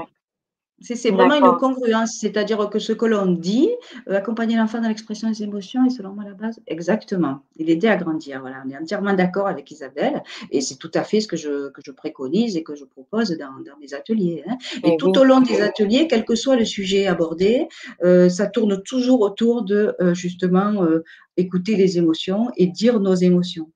Et ça marche vraiment bien. Quoi, hein. Et oui, Isabelle, notre formulation est essentielle. Voilà, la formulation, il faut déjà l'adapter en fonction de l'âge de l'enfant et puis euh, toujours être dans le respect, mais en étant ferme. C'est-à-dire que l'enfant, la congruence est une belle notion, c'est-à-dire qu'il faut, bien sûr, un enfant, il ne faut pas euh, qu'on lui dise oui, je m'intéresse à ce que tu me dis, euh, en train de, que je suis en train de préparer ma soupe et de préparer mes légumes, et que je lui dis oui, ça m'intéresse. Et quand je regarde la télévision, je téléphone à ma copine, c'est pas possible. Un mmh enfant, vraiment qu'il sente qu'il est important. Mais un mari, un copain, une copine, il faut qu'il sente aussi qu'il est important. Mais si euh, c'est normal aussi. C'est comme nous, nous avons besoin de sentir qu'on est. Moi, quand j'ai quelque chose à dire d'important à mon mari, par exemple, euh, qui est important pour moi, mais pas forcément pour lui, d'accord, puisqu'on est forcément deux êtres différents, mais euh, nous avons l'habitude, et en tout cas j'ai l'habitude de lui dire, écoute, voilà, j'ai quelque chose d'important à te dire. C'est notre code, c'est-à-dire que si c'est quelque chose d'important, c'est important pour moi, eh bien, soit il termine ce qu'il est en train de faire, soit il s'arrête immédiatement et il écoute parce qu'il sait que c'est quelque chose qui est important pour moi. Euh, je ne demande pas de penser que c'est important pour lui, parce que je ne peux pas le transformer en, moi. Par contre, c'est cette notion de respect, mais qu'on doit se donner nous. Tu vois, ça passe vraiment par cette autorisation qu'on doit se donner nous. Donc, si on, se permet d'accorder de l'importance à ce qu'il y en a pour soi-même, on peut d'autant mieux inviter l'autre à lui conférer cette même importance, alors par respect, même si c'est pas important, comme tu viens de dire, réellement pour lui, mais d'accueillir l'importance que ça a pour soi et de donner l'attention qui est important pour nous de, recevoir. Voilà, et ça, c'est vraiment le plus important. Parce que c'est le phénomène, c'est ce qui se passe avec un enfant. C'est-à-dire qu'un enfant qui va, euh, qui va casser son crayon, ou qui va casser son jouet, et tu vas lui dire, mais c'est rien, regarde, c'est pas grave. Ça, c'est pas grave, c'est interdit de le dire. Ah, ouais, voilà. Je dis ça, c'est pas grave, c'est vraiment quelque chose. Des fois, avec mon mari, on rigole parce qu'on se dit ça, justement. C'est pas grave. On se le dit parce qu'on sait qu'il faut pas le dire. Oui, c'est grave. C'est pas grave, c'est la pire des choses. Hein. C'est la pire des choses qu'on peut dire euh, quand on ressent. Et pourtant, nous sommes toujours tous en train de le dire. Si on regarde même dans la télé, les gens, souvent, euh, pour consoler les gens, euh, on leur dit c'est pas grave parce qu'on essaie euh, nous-mêmes de, de, de, relativiser, on essaie de se, de se consoler nous-mêmes aussi. Et d'ailleurs, dans l'atelier, moi je mets les gens, bien sûr, voilà, on, fait, des, on fait des jeux de rôle. Hein, et dans le premier atelier euh, où, il y a là, où on apprend à accueillir les émotions, eh bien, on, on fait un jeu de rôle. Et là, on s'aperçoit que souvent, face à l'émotion de l'autre, eh bien, on est démuni. Et donc, on va croire qu'on fait preuve d'empathie, mais on fait preuve de tout sauf d'empathie. On minimise, on minimise son mal-être euh, pour presque le convaincre que c'est, euh, il a tort de se mettre dans tous ces états et que tout va bien en réalité, que rien n'est grave. Mais en faisant ça, on est en train de nier son mal-être, on est en train de mettre le couvercle sur la légitimité de son émotion à l'instant. Donc au lieu d'être euh, en pâte et amical, au final, c'est, c'est, on fait tout le contraire de ce que. Exactement. Exactement. Il vaut mieux dire euh, je comprends, pleure, ça te fait du bien, qu'est-ce que tu ressens, des choses comme ça, plutôt que de vouloir. Alors, euh, qu'est-ce que voilà. Alors, qu'est-ce que tu ressens des fois? Alors, des fois, la véritable empathie, euh, voilà, c'est vraiment, c'est ressentir à l'intérieur l'empathie, hein, d'accord? C'est-à-dire que c'est, je ressens la même chose, je, je, je, je, ressens, je comprends ce que tu ressens, mais en même temps, je ne suis pas forcée de ressentir la même chose que toi. Hein, d'accord En même temps, je, respecte ce que tu ressens et, la, véritable empathie, parfois, c'est juste d'écouter aussi. C'est-à-dire qu'on peut mmh juste écouter. Et même un enfant qui est, euh, c'est vrai qu'une maman, parce que dans les ateliers, parfois, il y a les papas aussi qui viennent, ça c'est chouette. Mmh hein. euh, donc, euh, quand il y a le papa et la maman, c'est mieux parce qu'ils évoluent ensemble. Mais souvent, les mamans veulent comprendre, veulent, veulent poser des questions, elles veulent. Mais un enfant qui est débordé, c'est comme un adulte qui est débordé peut pas dire pourquoi il est débordé. C'est un enfant encore moins que nous. Nous, on a notre grammaire émotionnelle qui est faite. Un enfant, il sait pas. Donc, un enfant, il va, euh, il va, euh, il va se sentir encore plus démuni si on lui demande mais pourquoi tu pleures ou qu'est-ce qui se passe? Il sait pas ce qui se passe. Il est mm-hmm. juste débordé, juste malheureux. Par contre, lui dire oh tu sembles vraiment mal, hein, si tu as besoin, et quel que soit, quel que l'âge, on s'adapte. Mais mm-hmm. dire à un adolescent qui arrive, qui claque la porte de sa chambre, lui courir derrière pour lui dire c'est interdit de, de claquer la porte de la chambre, ça sert à rien il va se braquer. Euh, alors par contre, quand il va redescendre, lui dire euh, euh, j'ai l'impression que tu vas pas bien, tu sembles en colère, hein, voilà. Donc on va s'intéresser. Hum, j'ai pas envie d'en parler. Bon, mais il sait quand même qu'on a vu qu'il allait mal. Par contre, à l'occasion, on lui dira tu sais que claquer la porte, c'est interdit dans les. Mmh lui dira après. C'est pas la peine de rappeler la règle. Parce que le plus important là, c'est de, c'est que cet enfant, cet ado, il sache que sa mère ou que son père a compris qu'il était mal. C'est ce qui nous apaise, c'est quand même de, de savoir qu'on est compris, non Tu crois compris, accueilli. accueilli. Euh, pour moi, la clé de la communication, c'est sentir que tu es avec quelqu'un qui te comprend, d'accord? Après, euh, c'est sûr que si tu tombes sur quelqu'un qui t'engueule, qui te, voilà, qui te, c'est autre chose. Hein, mais l'idée, c'est ça. Pour moi, c'est ça. Et l'enfant, c'est ça. S'il sent qu'il est compris, il va pouvoir comprendre que ce qu'il ressent est légitime. Et c'est un petit peu ça que finalement on doit apprendre euh, quand nos parents n'ont pas trop bien réussi à le faire. Ça. On apprend quand on est grand. Tu comprends? Voilà, c'est ça. Donc, euh, euh, c'est beau justement toutes ces découvertes. Aujourd'hui, on, enfin, on fera toujours des maladresses, c'est certain, parce que là encore, c'est très difficile en pratique, mais on est quand même bien aidé et si on veut euh, favoriser nos, rapports avec l'autre, on a quand même pas mal de clés, d'outils, de, compréhension très accessibles. C'est vrai, c'était pas le cas il y a 20 ans, il y a 30 ans, il y a 40 ans en arrière. Euh, on a dû se construire justement avec toutes ces, émotions non comprises, non exprimées. Euh, mmh. Ça, non légitimé. Non légitimé. Euh, un enfant, on peut lui dire, par exemple, je comprends que tu sois en colère parce que je t'ai euh, puni, parce que je t'ai euh, empêche d'aller faire ça. en même temps, voilà, la règle, c'est la règle et je sortirai pas de, de, mon, de mon interdiction. Donc l'idée, c'est ça, c'est que oh, il y a bien ces deux plans. C'est-à-dire, dans un premier temps, je lui, je lui, je lui dis quand même et il comprend que je le comprends. Ouais, ouais. Et ça, dans, ça apaise parce que forcément, euh, il se sent en sécurité. Et c'est la sécurité qui, euh, qui permet à un enfant de grandir, euh, parce que finalement, sereinement, et euh, d'ailleurs, quand on bascule, quand on est adulte dans des émotions des fois débordantes, quand notre cerveau euh, émotionnel il prend le dessus, que le, cerveau rationnel il n'arrive plus à contrôler quoi que ce soit, parfois même on parle dans le cerveau archaïque, c'est-à-dire qu'on est dans, les réflexes de survie, euh, en train de fuir, d'attaquer, voilà, ou d'être sidéré, c'est parce qu'on est en insécurité. C'est qu'il se réveille à l'intérieur de nous quelque chose qui nous fait nous sentir en danger comme si l'autre était dangereux pour nous. Alors que l'autre n'est pas dangereux pour nous, c'est juste qui réveillons quelque chose, c'est lui qui réveille quelque chose qui est en nous. c'est ça qui est important. Hein. C'est plus de la sécurité. Apprendre à, bien communiquer, c'est apprendre à se. Il faut se sentir en sécurité, enfin, déjà, euh, et après, se sentir en sécurité, même si on n'est pas d'accord. On peut ne pas être d'accord et continuer à s'aimer. Hein. C'est ça aussi. Ça, dans la, dans la, dans la sphère euh, relation parent-enfant, euh, asseoir ces, ces, principes-là, ces bonnes habitudes-là, ça va euh, permettre, j'imagine, à ces enfants, en grandissant eux-mêmes, d'adopter une communication qui, sans le savoir, va être justement bienveillante, à l'écoute, etc., et dans l'affirmation de soi.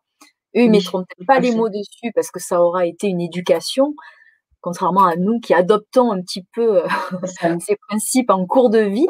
Mais, euh, mais c'est vrai que c'est une façon de, de, pérenniser chez eux aussi cette, euh, cette communication plutôt favorable dans tous les domaines de leur vie. Mmh. Bien sûr. Et d'ailleurs, il y a des études qui ont été faites hein, par des ah. neuroscientifiques et puis voilà par des psychologues sur des enfants qui ont pu bénéficier d'une éducation bienveillante, puisque ça fait quand même quelques années que ça existe, hein, qui, qui sont devenus, bon, qui ont grandi sereinement, qui ont plus d'attention aussi, qui ont plus, voilà, qui arrivent à être plus concentrés, qui sont des enfants qui sont euh, euh, qui peuvent utiliser toutes leurs ressources aussi, on va dire leurs talents de façon plus libre que des enfants qui sont préoccupés aussi forcément, hein, parce que euh, voilà un enfant qui alors je, sais que dans les ateliers il y a une petite histoire justement on, lit l'histoire de, deux petits garçons et bien un qui habite l'un de, d'un côté de la rue et l'autre de l'autre côté de la rue et ils ont des mamans tous les tous les deux qui les aiment vraiment et mais la première maman, euh, on commence par lire l'histoire de la première maman. La première maman, euh, elle, euh, elle, le petit garçon, il s'habille vite et il descend. Et la maman, elle lui dit mais tu as mis une chaussette rouge et une chaussette marron. Et puis elle lui dit quand il fait tomber du lait, elle lui dit oh là là, j'en ai marre. Tous les matins, tu renverses ton truc. Elle lui fait des reproches en vérité. Mais qu'est-ce que c'est ce trou que tu as dans ton pantalon? Et puis ensuite, elle lui dit quand il s'en va, enfin je vous la fais courte, mais quand il s'en va, il oublie son, son goûter. mais c'est pas possible, t'as courbé ton goûter, mais un jour tu verras ta tête. Voilà. Donc, il y a une histoire avec le petit garçon d'en face ou la maman. Elle a suivi les ateliers, on va dire.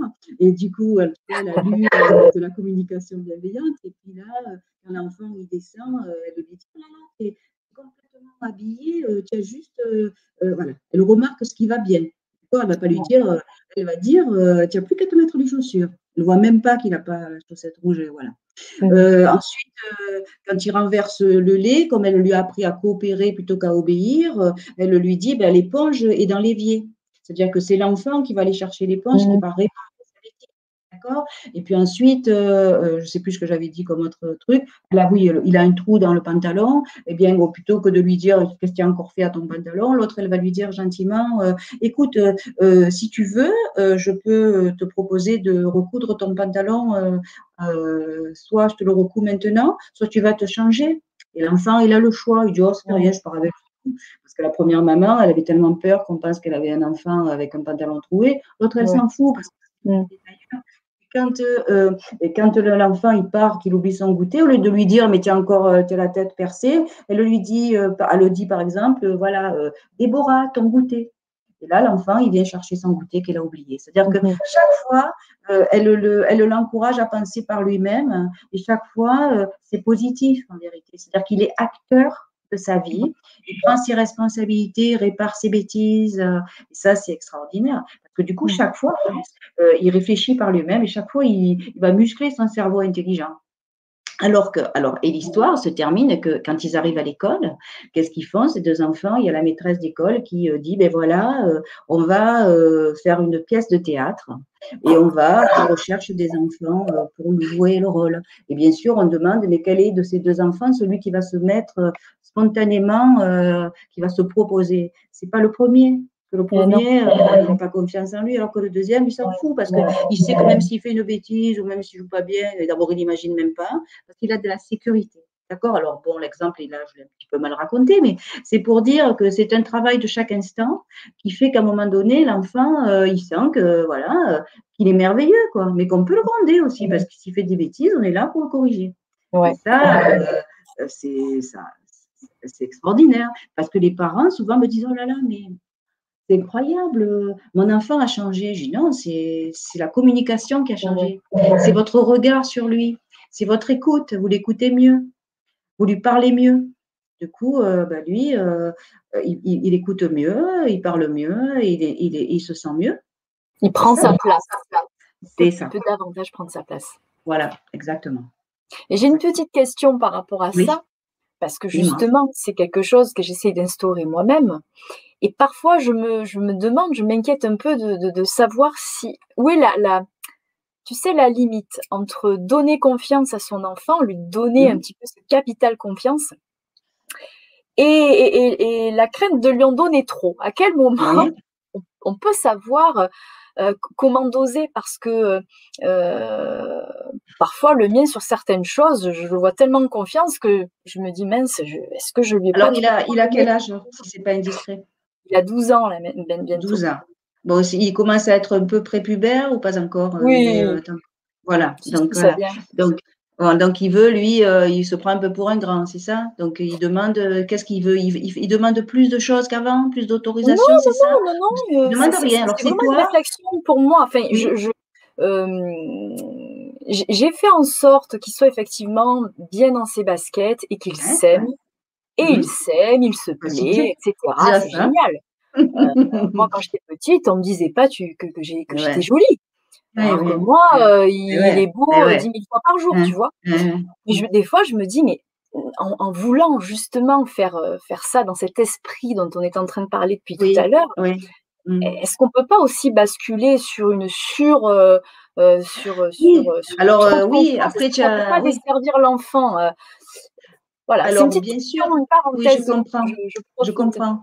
C'est-à-dire que l'enfant, lui, ce, qu'il a, ce dont il a besoin, c'est de, on le disait, c'est de sécurité. D'accord C'est-à-dire qu'il sait euh, que euh, le dialogue n'est pas coupé. C'est-à-dire que lui, quoi qu'il en soit, euh, tu vas lui faire confiance, tu vas mettre des mots aussi, d'accord Tu vas encourager. Euh, euh, il a un papa certainement, donc il y, a des, sujets aussi qui seront abordés plutôt avec son père, parce que les, souvent les mamans, c'est vrai qu'elles sont plus au front entre guillemets, hein, mais c'est elles qui sont plus sensibles souvent. c'est elles qui abordent les sujets, des émotions, etc., qui se sentent plus concernées par tout ça. Hein. Donc déjà, c'est important de, de laisser un peu la place parfois au papa surtout quand il devient euh, voilà un peu un ado.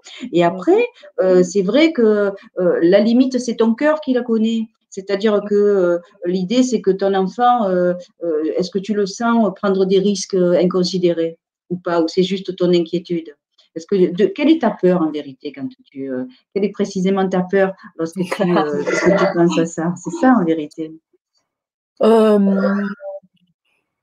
Alors, il n'y a, y a, y a, y a, pas de prise de risque, enfin, il n'y a rien de, de, de, de, de manifeste hein, qui peut me donner une mmh. bonne raison mmh. d'avoir peur. C'est juste voilà, une, une, une, anticipation, une peur peut-être injustifiée. Mais, euh, mais voilà, ah oui, alors en fait, c'est, je, je, me dis, euh, euh, entre un enfant confiant et mmh. un enfant arrogant, par exemple, il y a une différence. Alors, il ne l'est pas, il ne l'est pas du tout, euh, mais, mais mais, mais justement, je me dis, euh, alors, par exemple, quand euh, tu lui dis, quand, euh, quand on lui fait un compliment, qu'on va lui dire qu'il est beau, mmh. alors quand il était tout petit, c'était mignon parce qu'il disait ouais, je mmh. sais. Mais quand il a 12 ans, tu dis oh, t'es es beau, ouais, je sais. Ça, mmh. Alors sa grand-mère lui a appris à dire écoute, dis merci déjà et puis ça suffit. Ou un merci. Alors maintenant, il s'amuse à dire merci, je sais. C'est devenu un jeu.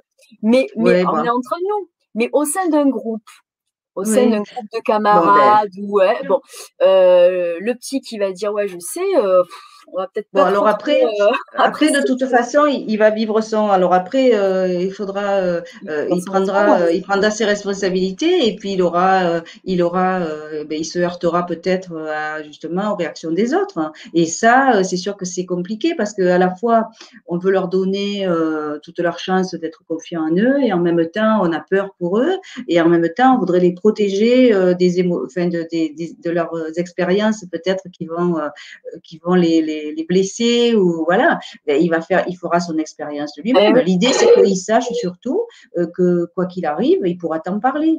Tu peux lui donner ton avis, dire moi, euh, de mon côté, lorsque je te vois euh, maintenant que tu as 12 ans, est-ce que tu lui as dit ton ressenti? Est-ce que ce que tu es en train de m'expliquer là, tu lui en as parlé ou pas?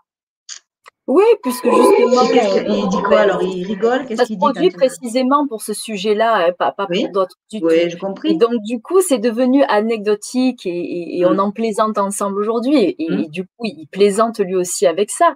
Euh, J'ai pas vu de débordement dans d'autres domaines. Peut-être qu'il le fait aussi qu'avec vous. poser la question.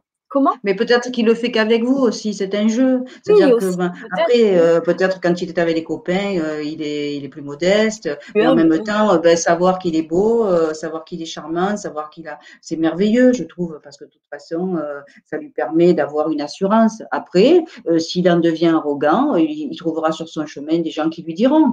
Et, mm-hmm. et puis, ça sera son expérience. Alors, tu ne pourras pas le préserver.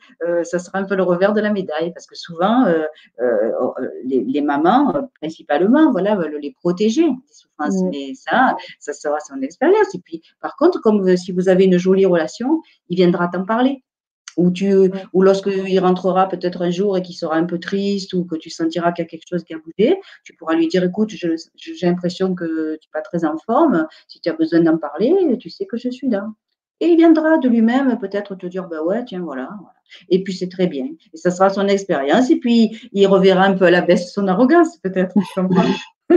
Mais bon, avoir confiance en soi, euh, je pense que c'est pas, c'est plutôt bien. Ouais, bon, ça va. je me rassure. Non, c'est pas un vrai problème, mais je, je, je trouvais la, la question avait sa place là par rapport à ce que bien sûr. Mais bon. après, c'est mon point de vue. Hein. oui, bien sûr, bien sûr. Et merci. en tout cas, euh, oui, donc, euh, tout ce que tu viens de dire, vraiment dans, dans, la base de cette communication et dans le, cette volonté de communier, communiquer autrement, ça part vraiment par, par soi-même, quoi, la connaissance de soi et euh, l'accueil de ses propres émotions et apprendre à accueillir celles de l'autre. Et, mmh. et, et, en fait, je, m'imaginais voir avec toi quelles étaient les expressions ou les phrases clés qui parfois peuvent désamorcer euh, dans un conflit ou dans une discussion qui mmh. pourrait prendre une mauvaise tournure. Mais finalement, alors il y en a peut-être, tu me diras, mais, mais si à la base on instaure cette espèce de d'écoute réciproque, euh, ça suffit finalement pour, euh, pour être sur. Euh, euh, oui, déjà soi-même euh, pour pouvoir se pouvoir dire à un moment donné euh, là je me sens pas bien quoi hein, je, je, sens que la discussion moi je vais dérailler ou que je vais partir euh, à crier ou à pleurer et j'ai plus envie de faire ça parce que à partir du moment où on a identifié qu'on est assez honnête avec soi que finalement on est peut-être victime de ben, d'un de, de, rôle qu'on joue depuis longtemps ça peut être celui qui de celle qui pleure ou qui boude, et qui finalement cherche, euh, sans faire exprès depuis toujours, hein, à manipuler l'autre, ou qui crie. Mhm. Parce que crie, euh, finalement, ça peut marcher euh, de crier avec d'autres qui vont s'écraser devant quelqu'un qui crie. Toutes ces, toutes ces stratégies qu'on peut utiliser, il faut vraiment avoir cette honnêteté de comprendre que que c'est pas de la communication en vérité, puisque c'est juste qu'on cherche à, à amener l'autre à penser comme nous ou à faire ce qu'on face. Donc c'est sûr que dire à quelqu'un je me sens voilà je, je, je me sens trahi, c'est c'est dire c'est dire je me sens c'est comme si je disais à l'autre tu es un traître ou je me sens abandonné, c'est comme si on lui disait tu m'abandonnes, voilà. Donc l'idée c'est de dire voilà si je me sens c'est bien mais il faut faire attention à comment on le dit. mais si je me sens triste ou je me sens en colère, je me sens j'ai besoin d'eux, là tu vas expliquer, c'est-à-dire tu vas dire à la personne par exemple moi là je suis je suis en colère et j'ai besoin ben, de, prendre un peu de temps pour réfléchir ou j'ai besoin de prendre du recul. Bon, ben à ce moment-là, dans l'instant présent, euh, cette situation me, me, met très mal à l'aise ou ce que nous sommes en train de dire ou ce que les mots que tu viens de prononcer, franchement, m'ont blessé j'ai besoin de réfléchir à ce qui s'est passé à l'intérieur de moi. Tu vois que là, plutôt que de monter dans les tours et de traiter l'autre de tous les noms d'oiseaux, euh, c'est reprendre le pouvoir, notre pouvoir, et rendre à l'autre la possibilité aussi de réfléchir et de dire bon, ben attends, peut-être que tu m'as pas bien compris ou que tu m'as pas bien comprise. Et du coup, euh, ça permet euh, à chacun d'expliquer déjà aussi la reformulation dans la communication, c'est très important. Hein. la reformulation, c'est le questionnement, les questions ouvertes ou les questions fermées. Hein, c'est-à-dire tout ça, ça va permettre de, vérifier aussi que l'autre a bien compris ce qu'on a dit. Parce qu'un mot, rien qu'un mot, peut avoir une définition complètement différente pour, euh, pour toi comme pour moi. Et, du coup, euh, je peux dire un mot qui va euh, te paraître blessant, alors que pour moi, ça n'a pas, ça n'a pas, Tu vois, donc toujours bien. Et puis, regarder aussi l'autre qui nous dit autant avec ses, yeux, avec sa, avec sa posture, euh, que avec euh, ses mots. Hein, voilà, aussi, c'est prendre le temps euh, de, bien décoder. Parce que justement, la communication, elle ne passe pas simplement par, la, par le verbe, elle passe par le non-verbal aussi. Donc tout ça, ça fait partie, si tu veux, du packaging aussi.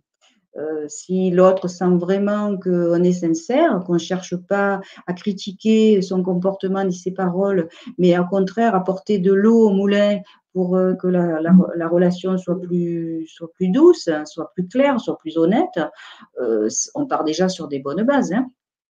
Moi, je, sais, par exemple, je ne sais pas si tu as, tu as dû certainement t'intéresser, euh, connaître la méthode ESPER aussi de M. Jacques Salomé, le psychologue Salomé, voilà. Bon, ben, lui, euh, il, parle de, dans la relation, il dit qu'on est trois, c'est-à-dire qu'il y a, donc, il y a toi, il y a moi, admettons, et puis il y a la relation. C'est-à-dire qu'il y a mmh. trois euh, protagonistes, c'est-à-dire que dans la relation, on va mettre les ingrédients qu'on veut. Donc, on va mettre peut-être de l'affection, on va mettre du respect, on va mettre voilà, nos valeurs. D'accord? Et une relation, elle est aussi importante. On peut, on peut continuer à aimer quelqu'un et la relation peut être cassée, peut être euh, dévastée, elle peut être même morte. D'accord? Donc, on peut avoir, euh, moi, j'ai connu des gens euh, qui étaient des amis on va pas, on va l'amour même de ma famille, l'amour, même si la relation est abîmée, l'amour reste.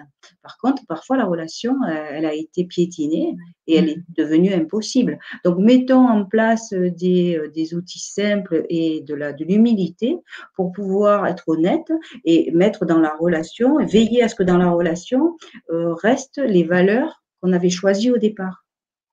Donc, souvent, le respect fait partie, d'accord? Donc, du coup, euh, sinon, euh, la relation, c'est comme une plante. Tu l'arroses plus, elle va mourir. Hein tu comprends? Donc, euh, ça, c'est important. Finalement, c'est rien d'autre que la communication qui fait la, la, qualité, la nature de la relation. Oui. oui. Puisque, comme tu dis, il y a des sentiments qui peuvent être ressentis mais ce qui va euh, cimenter, ce qui va euh, manifester, matérialiser euh, ce, lien entre deux personnes, c'est la façon dont ils vont échanger. Donc, et quand on s'en rend compte, ça fait, c'est tragique parce que combien il y a de relations qui sont qui sont avortées, qui sont abîmées, qui mmh, sont mmh. vraiment, oui, complètement euh, gaspillé parce mmh. qu'il n'y a pas une communication euh, de cœur à cœur. C'est ça. Et, euh, c'est fou de se dire que il y a, il y a, un lien en coulisses, et puis il y a ce qui se joue sur cette scène-là du dialogue, de la communication, euh, qui peut complètement, euh, qui peut complètement euh, faire tomber. Ouais, c'est ça. bien sûr, exactement, c'est exactement ça. Moi, quand les gens viennent, qui m'appellent pour faire le, faire une thérapie de couple ou enfin des séances comme ça à deux. Hein. Euh, je leur demande euh, d'abord, euh, je leur demande au téléphone si c'est mon corps, parce que moi je dis moi je suis ah. pas, je suis pas une magicienne, c'est-à-dire si vous vous aimez pas, bon après c'est des fois on croit qu'on s'aime, on s'aime pas, c'est pas l'idée. Hein. Mais enfin si c'est essayer de vous coller des morceaux, qu'il y en a un qui est désespéré, qui essaie de récupérer l'autre, voilà, en apprenant à communiquer autrement. Si je sens qu'il y a de la soumission, qu'il y a quelque chose qui ne me plaît pas, qu'il y a de la violence, si tu veux, moi je peux rien faire. Par mmh. contre, si ces deux êtres qui s'aiment encore, euh, qui s'aiment au tout court et qui ont et qui ont envie euh, justement, qui ont conscience que qui communiquent mal et parce qu'ils sont euh, parce qu'ils ne s'écoutent plus, d'accord? Parce que voilà, parce qu'ils sont tout le temps sur la défensive finalement, hein, voilà, à observer l'autre en se demandant quand c'est qu'il va le blesser. Enfin, je fais un ah, raccourci, mais voilà.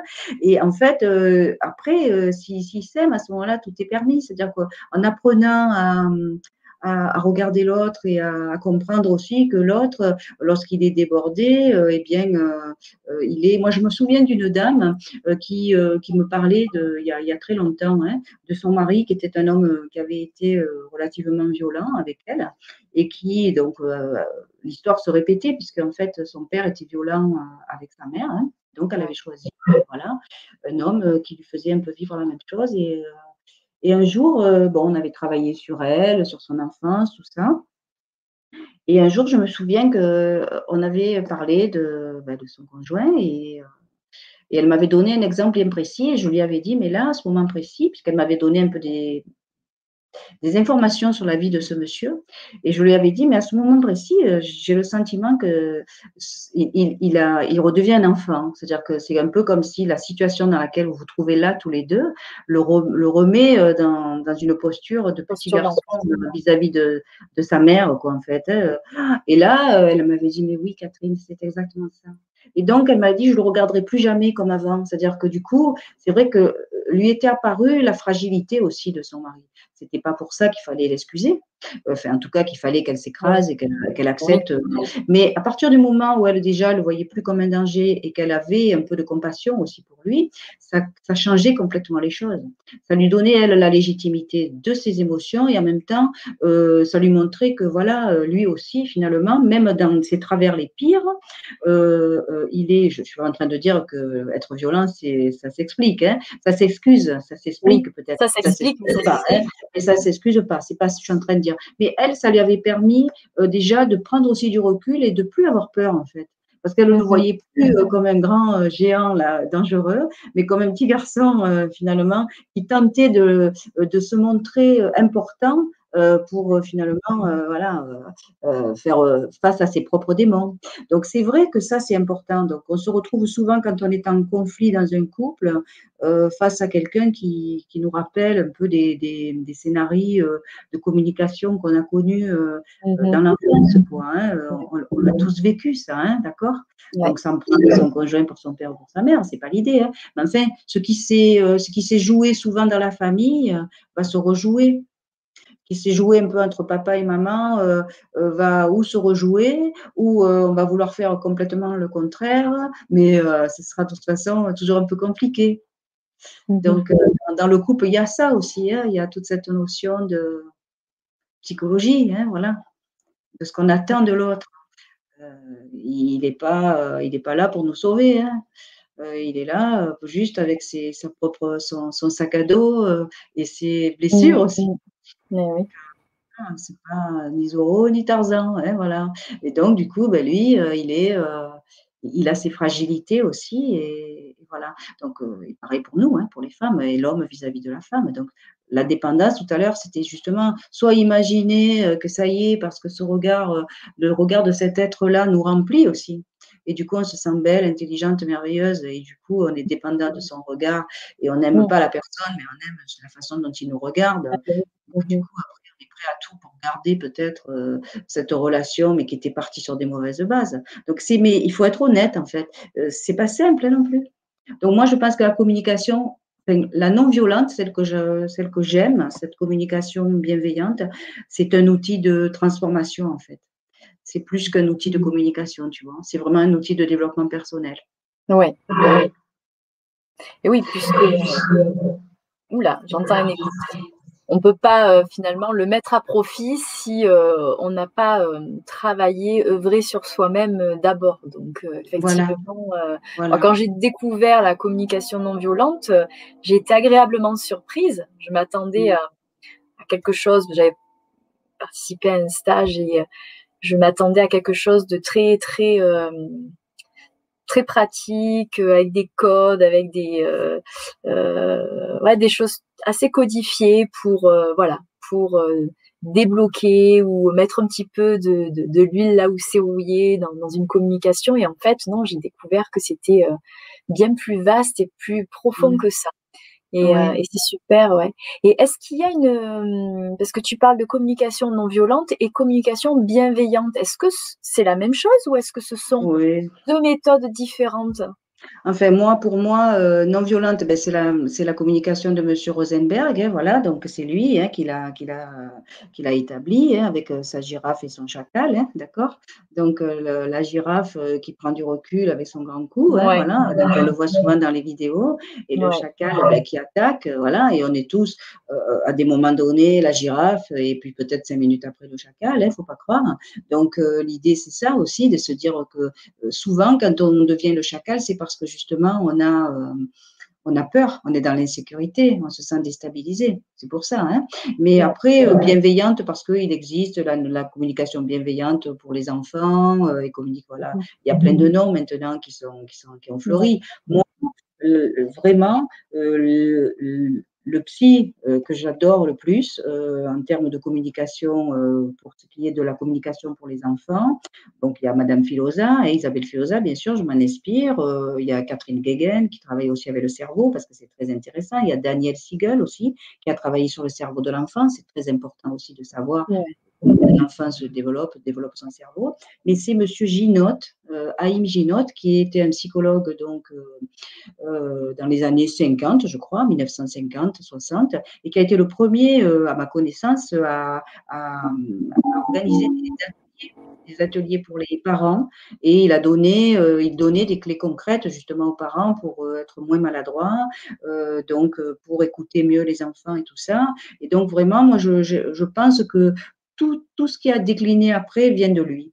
Et donc, il y a des bouquins à conseiller, à la limite, c'est euh, des livres de M. Ginot. Voilà. c'est le père. Euh, pour moi, franchement, euh, tu lis ça, tu te régales parce que c'est subtil, c'est profond, c'est concret en même temps. Il y a des exemples et voilà. Et après, tout ce qui se décline derrière, c'est inspiré. Et c'est tout bien, hein. il, y a, il, y a, plein, il y a plein de, de, de, petits qui font des trucs très sympas. Hein. Euh, mais euh, Monsieur Ginot, franchement, euh, chapeau. C'est la base. c'est la base pour moi. Pour moi. Ben, merci pour, pour ces références. notez bien ceux qui veulent approfondir sur le sujet. mais ceux qui veulent approfondir sur le sujet, ils peuvent aussi, maintenant qu'ils te connaissent, venir à ta rencontre, se faire aider. Voilà c'est toujours un plaisir de te rencontrer et d'être là comme ça à ton contact avec ton sourire. On mmh apprend beaucoup de choses. Euh, alors, on, est allé un petit peu par-ci, par-là, mais je, pense, je crois que euh, tu, as donné euh, beaucoup d'indications qui permettent vraiment de, de comprendre quel est l'état d'esprit et, qu'est-ce que ça veut dire communiquer autrement. Et mmh ça va peut-être en surprendre plus d'un, mais effectivement, ça passe par soi encore et toujours. Et euh, c'est ça qui est très beau dans tous les sujets euh, que nous abordons. Euh, il s'agit toujours de soi et, de l'accueil de soi-même pour mieux aborder les autres et, mieux vivre en toutes mmh. circonstances finalement. Mais écoute, je, je te remercie. Est-ce que tu voudrais délivrer d'autres messages clés sur le sujet, Catherine? Alors, euh, dans la présentation, j'ai vu que tu parlais de psychologie positive. Euh, bon, c'est vrai que dans, dans, la communication, on peut faire le lien aussi avec euh, employer des mots positifs aussi, hein, ah, employer des ah oui Parce que moi, je croyais que tout était imbriqué finalement. Non, mais bon, psychologie positive, c'est encore autre chose. C'est bon, moi, pour moi, c'est c'est avoir conscience de, de, de, valeurs telles que la gentillesse, la gratitude, voilà, l'écoute de l'autre, etc. Donc, c'est ça aussi euh, euh, c'est euh, voilà, c'est se tourner vers les autres, c'est l'altruisme qui va nous faire du bien. Donc ça, c'est encore autre chose qui a été validé par les neurosciences. Mais quand je parle de, positif, oh, il y a aussi toutes les expressions positives, c'est-à-dire penser aussi aux mots que nous prononçons, hein, c'est-à-dire et, aux tournures, c'est-à-dire que évitons le plus possible les tournures négatives. Donc pour un enfant déjà, plutôt que de lui dire euh, euh, ne va pas, euh, ne va pas sur la route, disons-lui plutôt reste à côté de moi sur le trottoir, parce que lui, d'abord, on sait que le cerveau n'entend pas les, le négatif, hein, mais en termes de vibration, là c'est un peu l'enseignante de Reiki ou celle qui s'intéresse à l'énergie qui vous dit ça aussi. c'est vraiment, voilà, c'est vraiment aussi que les mots ont, des, ont une énergie une mmh vibration. Donc, quand on va euh, parler, évitons, et je crois que c'est une, une habitude à prendre, euh, de, de, de, chercher, de tourner toujours, euh, les, les, de trouver des tournures positives. Parce que mmh. tout peut se dire de façon positive. Évitons les je ne veux pas, les voilà, et je désire, je veux, ou alors voilà, évitons les, les, négatifs parce que ça envoie du négatif et l'autre ressent du négatif. Hein. Donc c'est vrai que c'est toujours important de choisir euh, des, tournures positives. Donc ça, franchement, euh, voilà, euh, ne, ne, ne lésinons pas et regardons vraiment. Il y, a, y, a, des trucs qui sont très bien faits. Moi, je, j'avais fait un, un atelier là-dessus d'ailleurs. Euh, sur la, le positif justement dans la, dans la communication, hein, parce que euh, les tournures, alors déjà, euh, disons, évitons le mais, M-A-I-S, parce que mais, quand je dis oui, je suis d'accord avec toi, mais, alors là, je dis ça y est, maintenant, il va tomber. Là. Oui. Eh ben, en même temps, disons, en même, temps, en même temps, c'est chouette, parce que du coup, c'est en même temps je peux euh, à la fois euh, eh bien, euh, me, me, confronter à toi sans qu'on puisse voilà, être fâché. C'est vraiment apposer nos points de vue pour pas les sans s'opposer. C'est vraiment un jeu de mots, mais c'est ça. L'idée, c'est vraiment très important ça. Donc, dans, dans notre façon de parler, prenons des phrases courtes et évitons les des fois. Moi, j'entends les gens parler à la télé ils te font de ces phrases, mais avec euh, du négatif, du négatif, négatif, tu comprends rien, qu'à la fin, ils savent même plus ce qu'ils veulent dire. Donc, euh, c'est, ça éclaircit vraiment notre, notre esprit euh, que, de, que d'éclairer notre propos avec des mots positifs. Ça, franchement, moi, je vous encourage à le faire. Et moi, franchement, maintenant, je le fais, je me surprends à le faire naturellement. Oui.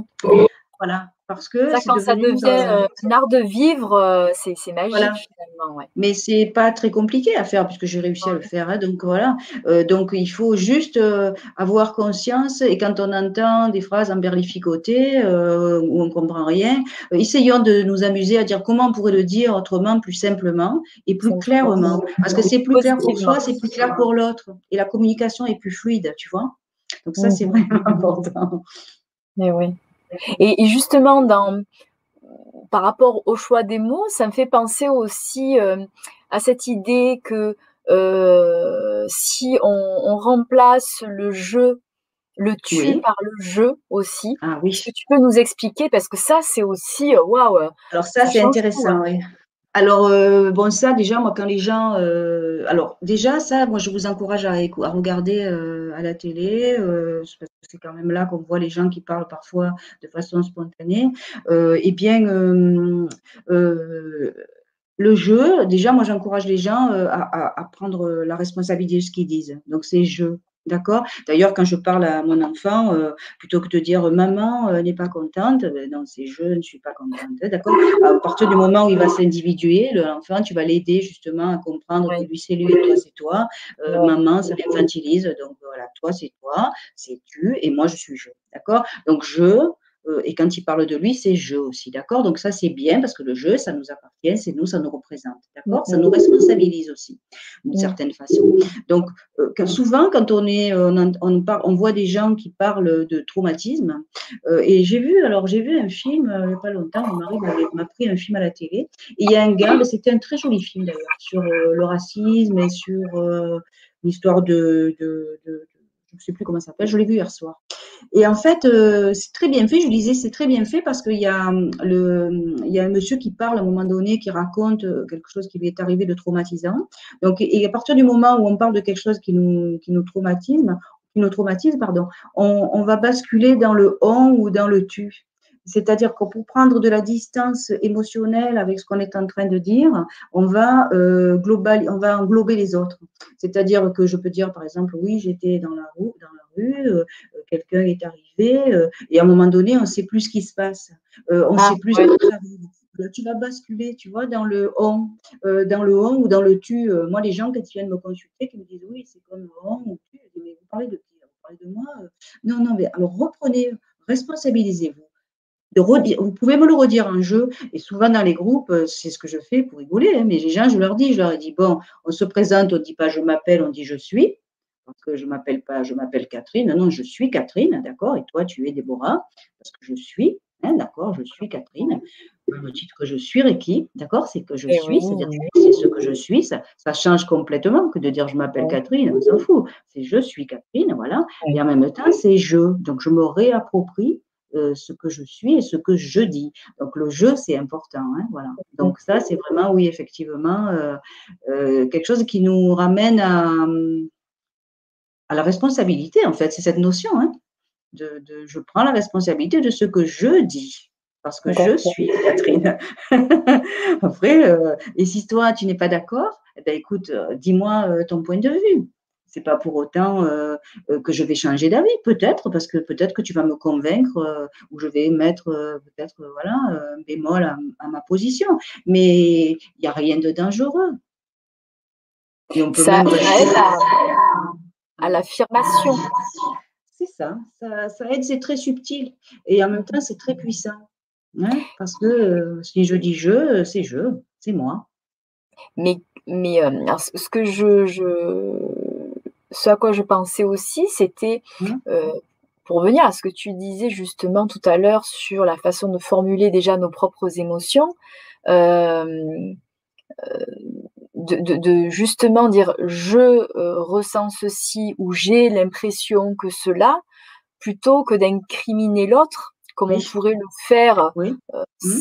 pas méchamment du tout, mais en disant tu as fait ceci, tu dis ah ça, euh, ou euh, voilà, au, lieu d'être dans le, le tu, dans le, la dénonciation. Voilà, donner la même information, mais Exactement. Alors ça, c'est primordial. Que tu es comme ceci, ou j'ai l'impression que tu fais cela, plutôt que de dire tu as fait ça. Euh. Alors c'est pas j'ai l'impression que tu fais cela. C'est vraiment, moi, je, c'est très important ce que tu dis. Hein. C'est-à-dire que l'idée, c'est vraiment. Euh, alors ça, c'est Jacques Salomé aussi qui le dit très bien. Il dit que le tu, le tu, c'est la, c'est la, c'est la relation klaxon. Hein. C'est le tu, tu, tu, ah. comme les voitures. Hein. Donc il le dit avec de l'humour. Mais euh, le jeu, c'est vraiment quand je dis je, c'est je me sens je ressens. Voilà comment je me sens euh, lorsque j'entends tes paroles. C'est-à-dire que du coup, là, l'autre, on va aussi le responsabiliser par rapport à son comportement et pas par rapport à ce qu'il est. C'est pareil pour un enfant, c'est-à-dire qu'on va toujours critiquer un enfant, on va pouvoir le gronder ou voilà le, le sanctionner sur un comportement qui nous a pas plu, mais jamais sur ce qu'il est. Et ça, c'est le plus important, c'est-à-dire que dire à quelqu'un tu es ci ou tu es là, euh, c'est s'attaquer à son identité. Non, on va juste critiquer ce qu'il ressent, euh, ce qu'il ce qu'il a fait ou ce qu'il nous nous a dit ou son comportement. Euh, donc ça, c'est d'ailleurs moi c'est la clé de, mon travail quand je demande, quand je, les gens, je les accompagne pour guérir leur enfant intérieur. Je leur dis autorisons-nous peut-être à critiquer le comportement euh, de votre père, de votre mère quand ils me racontent des trucs. Je dis c'est vrai que ce comportement vous a blessé. En même temps, ça n'entache en rien l'amour, c'est-à-dire que ce que ça reste votre papa et votre maman, mais vous allez peut-être vous autoriser à critiquer le comportement de ce père ou de cette mère-là quand ils vous ont blessé. C'est la même chose, c'est-à-dire que quand on va parler avec quelqu'un, on va prendre la responsabilité de ce que ses propos ou son comportement réveillent en nous, mais on va jamais dire tu as fait ci ou tu as fait ça. Voilà, on va dire je n'aime pas.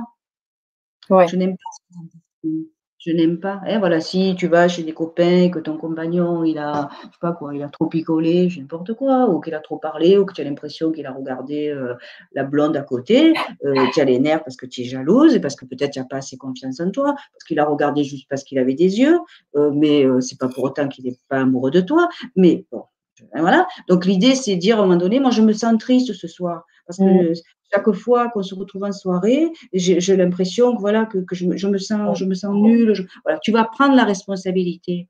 Tu vas pas lui dire j'en ai ras le bol de toi, tu, vas te draguer là. Alors qu'en fait, euh, voilà, tu vois, c'est ça. Est-ce qu'on oui.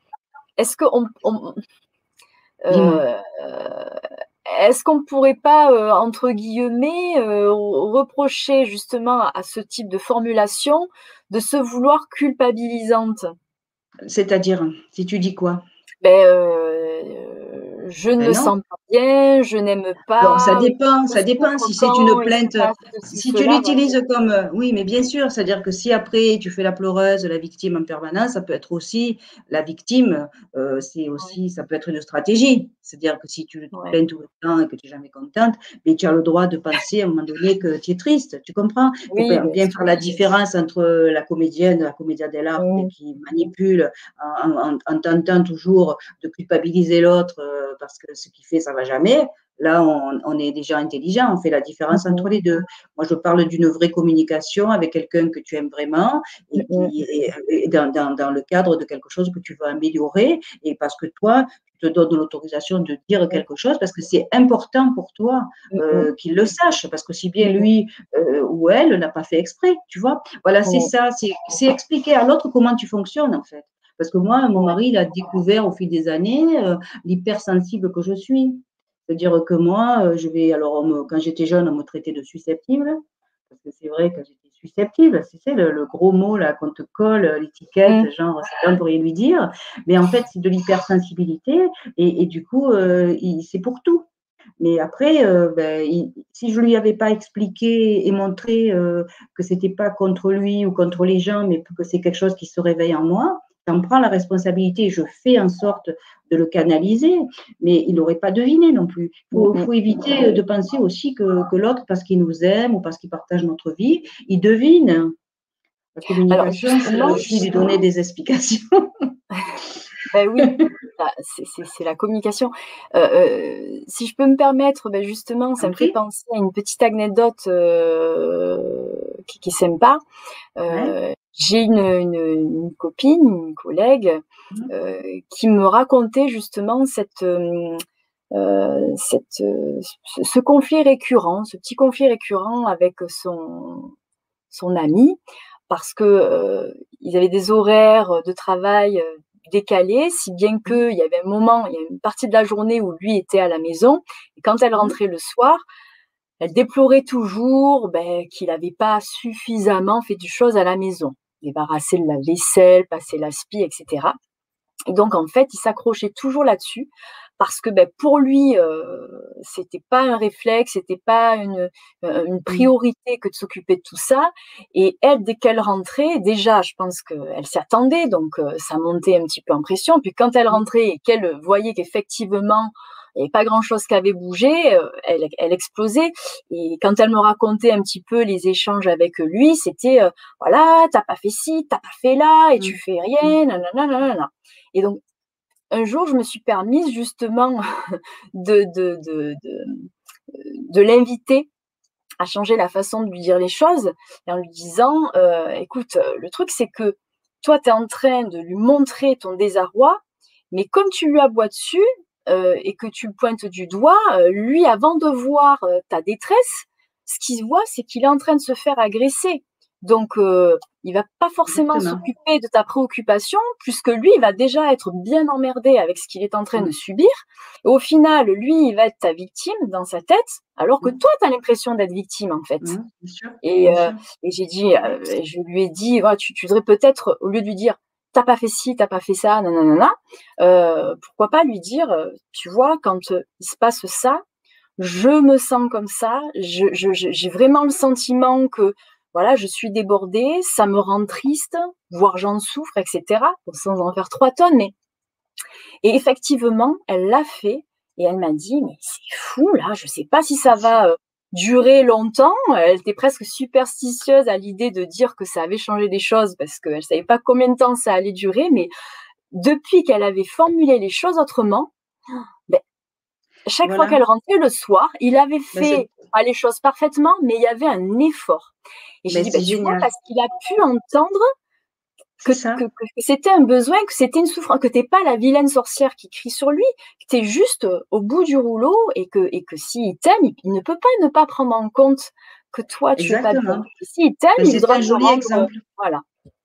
Alors tu vois, ça, dans cet exemple, on voit bien euh, que justement, c'est-à-dire que ce qui est important pour elle, c'est que euh, elle peut parler de son besoin. C'est-à-dire que moi, euh, rentrer à la maison, dans une maison bien rangée, où c'est vrai que quand on, je vois dans les ateliers des enfants, quand tu demandes aux enfants, par exemple, ben, ce soir, ce matin, c'est toi qui dois laver les bols, et puis tu arrives à la maison et les enfants l'ont pas fait, donc tu as les nerfs, tu vas pouvoir faire la vaisselle toi, mais tu arrives, du tu arrives déjà des commissions, du travail, etc. Tu es énervé. Soit tu vas faire la vaisselle toi en faisant du bruit pour montrer que tu n'es pas content, soit tu vas euh, aller gueuler euh, auprès de tes enfants. Voilà, l'idée, c'est de leur dire, écoutez, moi, quand j'arrive, que je vois la maison dans cet état, euh, un engagement avait été pris ce matin. Alors moi je vais prendre ma douche et j'aimerais que cette vaisselle soit faite avant le, avant le repas de ce soir. Donc l'idée c'est aussi de laisser un espace à l'autre. C'est-à-dire que soit euh, tu vas demander, et on, là, là on est dans, dans, dans l'exigence, tu vas demander si par exemple tu veux que ton, euh, ton mari euh, tonde le gazon du, bas, du, parce que samedi vous avez des copains, que tu aimerais que ton, jardin soit joli, plutôt que de lui dire je veux que tu me tondes le gazon à tout prix maintenant, en gueulant, etc. Tu lui as sorti la tondeuse et tout, que lui il est en de, de, boire sa bière ou je sais rien, de regarder un truc à la télé ou de, de téléphoner, ça le gonfle, il a va se sentir baissé comme un enfant. Ça dépendra aussi de la relation qu'il aura eue peut-être avec ses parents, tout ça, ça risque de le mettre très mal. Donc toi, tu as raté tout. Tu peux lui dire, écoute, moi, euh, ce qui serait, j'aimerais bien, euh, samedi, on a un tel et un tel qui viennent manger. Ça me ferait plaisir euh, que, que, tu tondes le gazon d'ici samedi. Mm-hmm. Mais lui, il va s'organiser et il va dire, bah, tiens, dans sa tête, je le ferai tel jour. Si tu vois que vendredi, il n'a toujours pas fait, dire, c'est demain que que nos copains viennent. Tu sais que c'est important pour moi que le gazon soit bien fait. Il va prendre la tondeuse parce que là, tu lui donnes pas d'ordre. Tu lui dis que c'est important pour toi, que ça te fait plaisir. Donc, l'exemple de ta copine, c'est pareil. C'est important pour elle de rentrer dans une maison rangée. Lui, il s'en fout parce que lui, il voit pas qu'elle a des ordres. On ne peut pas lui reprocher, c'est parce que lui, il est différent. Mais en même temps, quand elle lui demande gentiment, le respectant et qu'elle fait valoir son besoin, et son émotion, disant qu'elle n'aime pas ça et que ça la, ça, ça la gonfle, eh bien lui, il peut l'entendre. Parce qu'elle ne lui tombe pas dessus, elle ne lui donne pas d'ordre, elle n'exige pas, ce qui est naturel quand même. Je veux dire, si on te gueule dessus et qu'on t'ordonne quelque chose, la première réaction, c'est de, ah sauf si tu es quelqu'un de soumis et que tu as très peur, c'est de ne pas le faire, quoi, c'est de te révolter. Alors les hommes, ce qu'ils font de mieux, c'est de se rentrer, on dit, dans leur caverne, c'est-à-dire qu'ils se alors là, nous, on gueule encore plus parce qu'on veut à tout prix qu'ils nous parlent et, au moins, en plus on crie, au moins ils parlent. Donc là, c'est raté. Donc l'idée, c'est ça aussi. Tu comprends, on n'a pas le même cerveau. On est, on est, on est des Il y a un très bon livre, hein, Les hommes de Mars et les femmes de Vénus, qui explique, euh, qui donne beaucoup de clés sur euh, la, la, communication entre hommes et femmes. C'est, c'est, on revient là-dessus. Ouais. Eh bien voilà, on revient là-dessus. Donc, mais l'idée, c'est que en respectant les, nos différences, on va pouvoir trouver des accords parce que c'est important pour nous. Hein, mmh D'accord, moi, euh, mon mari, il aime bien avoir euh, son, son, bordel, pardon pour le mot, dans son bureau. Et moi, j'aime bien que ce soit rangé. Donc, dans son bureau, euh, j'ai mis un pied. Moi, j'ai mon ordi aussi. Des fois, je lui dis, écoute, là, franchement, pour moi, c'est impossible. Je ne peux plus supporter. Donc là, il sait qu'à un moment donné, ça, ça commence à m'énerver. Ben, il va le faire, mais je ne vais pas lui dire range-moi tout ça, c'est pas mon fils. Mais je sais qu'il va le faire à un moment donné parce que je lui ai dit que c'était impossible pour moi, que là, il a dépassé les bornes. Mais ça se passe bien. Alors que finalement, si j'avais exigé, d'abord, ça aurait été hors sujet, et en plus de ça, elle n'aurait pas fait. Et oui, il a le respect finalement. Mm. C'est ça le respect. C'est pour ça que je dis, il y a souvent le respect, mais le respect, il faut définir sur quoi on le met. Souvent, c'est le respect de la différence quand même aussi, tu comprends De la différence. Hein, parce que, et puis de, de, penser que l'autre a le droit justement euh, d'être différent et qu'il ne voit pas les choses comme nous. Donc ça aussi, euh, euh, avec les enfants, c'est compliqué aussi, parce qu'on a l'impression que c'est des, petits clones, là. mais non, les enfants, une fois qu'ils sont sortis du ventre, ils sont sortis du ventre. Hein. c'est des êtres à part entière. Tu comprends? Donc, euh, il n'y a qu'à voir dans les, dans, les, dans les fratries comme ils sont différents, les enfants. Donc, c'est pour ça aussi, euh, on on peut pas exiger euh, des choses. Il faut les laisser s'épanouir en leur mhm. mettant un cadre qui les rassure, mais en même temps, pour, pour qu'ils puissent ben, démontrer chacun leurs ressources, leurs talents, leurs différences, tu vois. Ouais. Mmh l'écoute. Euh, et, c'est vrai qu'on retrouve ça dans tous les domaines. Hein. Je repense à l'entreprise, parce que là, on a dévié beaucoup sur les enfants de perso. En entreprise, finalement, euh, c'est tout pareil. C'est tout pareil, la coopération en entreprise. Euh, si les gens participent euh, aux règles, euh, s'ils participent à élaborer une stratégie, ils vont davantage respecter ben, ce qui a été décidé. comme un enfant, quand on décide, bon là, ça va pas, et on, on, fait la, la, résolution de problèmes. Ce sont des clés qui se font au niveau des États. Hein, voilà, c'est la résolution de problèmes, c'est-à-dire se réunir, écouter tous les gens qui sont là euh, et qui euh, ont un avis différent et tenter de trouver un accord. Donc, euh, et ensuite, élaborer ben, peut-être une règle qui va correspondre au plaisir en rempart, tout ce qui est inenvisageable pour les uns et pour les autres. On essaie de trouver un consensus et ensuite, ce consensus, comme on y a tous participé, on a envie de le respecter. On se sent concerné. Et en entreprise, si on t'exige quelque chose, euh, tu vas le faire, mais tu le feras moins volontiers que si tu as donné ton avis. Pareil. Oui, il y a toujours le, c'est participatif, c'est la coopération. C'est la coopération. C'est ça qui est extraordinaire. C'est la ce sentiment de coopération. Et la coopération, euh, voilà. Mm. voilà. C'est la coopération qui est, euh, qui est qui, va, qui, va mettre, euh, qui va mettre le respect, en fait, hein, parce qu'on se sent respecté de part et d'autre. Et on se sent créatif, on a le droit de donner son avis. Mm-hmm. On a des choix, on, peut, on a, on a une, une marge de manœuvre. Et c'est ça surtout, hein, c'est cette marge de manœuvre qui, est, euh, qui permet euh, dans la communication non violente justement de, de transformer une demande en, en, proposition, en fait. Oui. Donc, la proposition, elle est négociable. Donc, ben oui, ah ben non, pas comme ça. Ben alors oui, ben, on essaie de trouver, euh, parce que souvent, euh, euh, souvent, et c'est surtout qu'elle nous aide à comprendre nos besoins. Parce que finalement, euh, on peut avoir des, des, désirs différents, mais des besoins communs. C'est-à-dire qu'on peut avoir envie de faire un truc, monsieur peut avoir envie de faire un truc, madame un autre truc. Ils n'arrivent pas à s'entendre parce que leurs goûts sont tellement différents, mais au, fil du, au fil du, en réfléchissant un peu, leurs besoins sont identiques. Ça peut être un besoin de repos, un besoin de calme, un besoin de je sais pas quoi. Et finalement, ils vont peut-être à partir du besoin et de leurs besoins communs, trouver quelque chose qui va répondre aux au, désirs de l'un et de l'autre, tu vois. Parce que souvent, on reste un peu trop euh, dans le, voilà, dans le, dans le rationnel ou dans quelque chose qu'on veut, qu'on veut, qu'on veut contrôler. Alors qu'en fait, si tu descends un peu plus bas, que tu vas aller dans les besoins, euh, là, tu vas t'ouvrir et, dans le couple, on peut le faire, ça, normalement. Dans la famille, on peut le faire. Et en entreprise, moi, je dis, euh, je dis euh, à, des cadres, des fois, euh, ah ben non, nous, on ne montre pas nos émotions, on rigolait, on est des chefs, bah, ma foi. c'est dommage. Parce que, on te dit ça, c'est vrai? Ah oui, ah oui. Eh ouais. Non, non, et oui, il n'y a pas la place quand même, parce que nous, on a un rôle à tenir. Ben, c'est dommage pour vous. Hein, c'est dommage. Au plus vous serez humain et au plus vous serez euh, dans la compassion et dans l'empathie, au plus on va vous aimer. Hein, donc, on va vous apprécier. C'est pas vous faire euh, aimer, mais au moins vous faire apprécier et respecter. Mmh euh, voilà, mais il y en a qui, qui ont l'idée que commander, c'est vraiment, voilà, c'est le truc, tu sais, ça part d'en haut et ça descend, et puis ceux d'en bas, ils ferment leur, leur, bouche, quoi. Alors mmh qu'en fait, c'est pas ça du tout. Voilà, c'est pas ça du tout. C'est en haut qu'on montre le modèle et après en bas ça remonte quoi. Mais c'est quelque chose, c'est un échange, tu vois.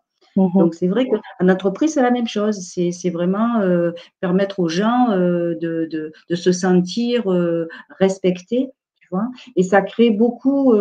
tu sais que là où on pratique ce genre de, de communication de façon consciente, il y a moins d'absentéisme, il y a les gens sont, ah plus heureux. Hein. Eh oui. Il y a moins de maladies, euh, il y a moins de maladies psychosomatiques, euh, voilà.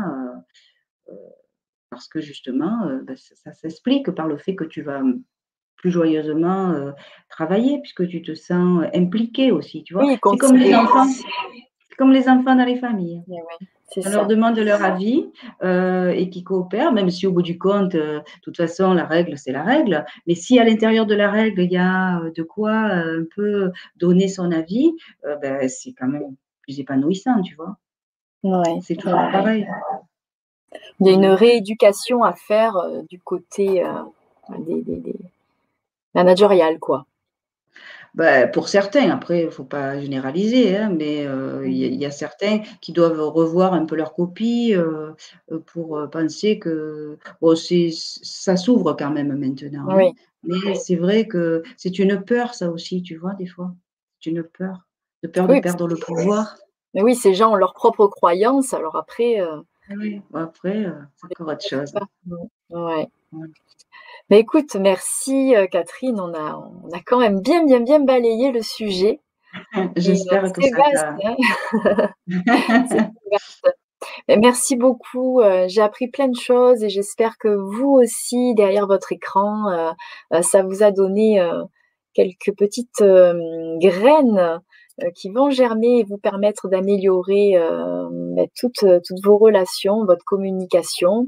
Et, euh, et surtout, ben, ça, ça, ça, nous inspire de la remise en question hein, dans, dans notre façon de communiquer, d'écouter, de prendre l'autre en compte, de nous respecter soi et les autres. Et, et puis le choix des mots aussi, qui est, c'est heureusement que tu l'as abordé. Je te remercie parce que mmh. ça aussi c'est très intéressant. Euh, qu'est-ce qu'elle nous dit, Isabelle? Super sujet, bien abordé comme d'habitude. Merci. Et oui. Voilà, merci beaucoup Catherine. Merci, à, tous euh, d'avoir assisté à cette émission. Catherine, écoute, tu es toujours la bienvenue pour, euh, pour venir nous partager ces, ces, sujets et ces clés qui t'animent vraiment. Donc, euh, n'hésite pas. n'hésite pas à nous en faire. Voilà. Euh, est-ce que tu veux rajouter quelque chose sur, euh, sur ce beau sujet? Non, non, euh, j'encourage tout le monde à se, voilà, à, se dire que, euh, que, que les choses sont bien plus simples souvent que ce qu'on les imagine, hein, voilà, et que quand on a, euh, quand on a un vrai désir de, de conciliation, en fait, il faut commencer par soi et après, voilà, regarder l'autre toujours comme quelqu'un qui vient, qui vient appuyer sur nos, nos conflits pour nous aider à grandir et que du coup, c'est comme ça qu'au contraire, dans le couple en particulier, mais dans la famille aussi ou en amitié, eh bien, on peut sceller euh, des jolies relations justement parce qu'on grandit ensemble après. Ouais. Rien que ça, ça nous, euh, ça nous invite à porter un, plus doux regard sur, euh, sur ceux qui nous font des, petites misères, mais qui en fait sont, sont, sont, de véritables alliés dans la vie, si, si on les voit comme tels. Et euh, mmh. en tout cas, pour ma part, c'est vrai que ça m'a cette vision des choses m'a vraiment permis justement euh, d'être plus facilement dans l'accueil et, euh, et, vraiment de pas mal juger l'autre en face, mais surtout de le voir comme ce miroir qui me permet mmh. de, de regarder le, le, bouton sur mon nez et de m'en occuper avant le reste. Exactement. Isabelle me dit gratitude. Mais gratitude à toi d'avoir euh, d'avoir suivi. Euh, c'est presque deux heures, euh, Isabelle. Merci. voilà, donc je te remercie, je remercie tout le monde. N'oubliez pas de vous abonner sur, sur la web TV pour suivre les, les prochaines émissions.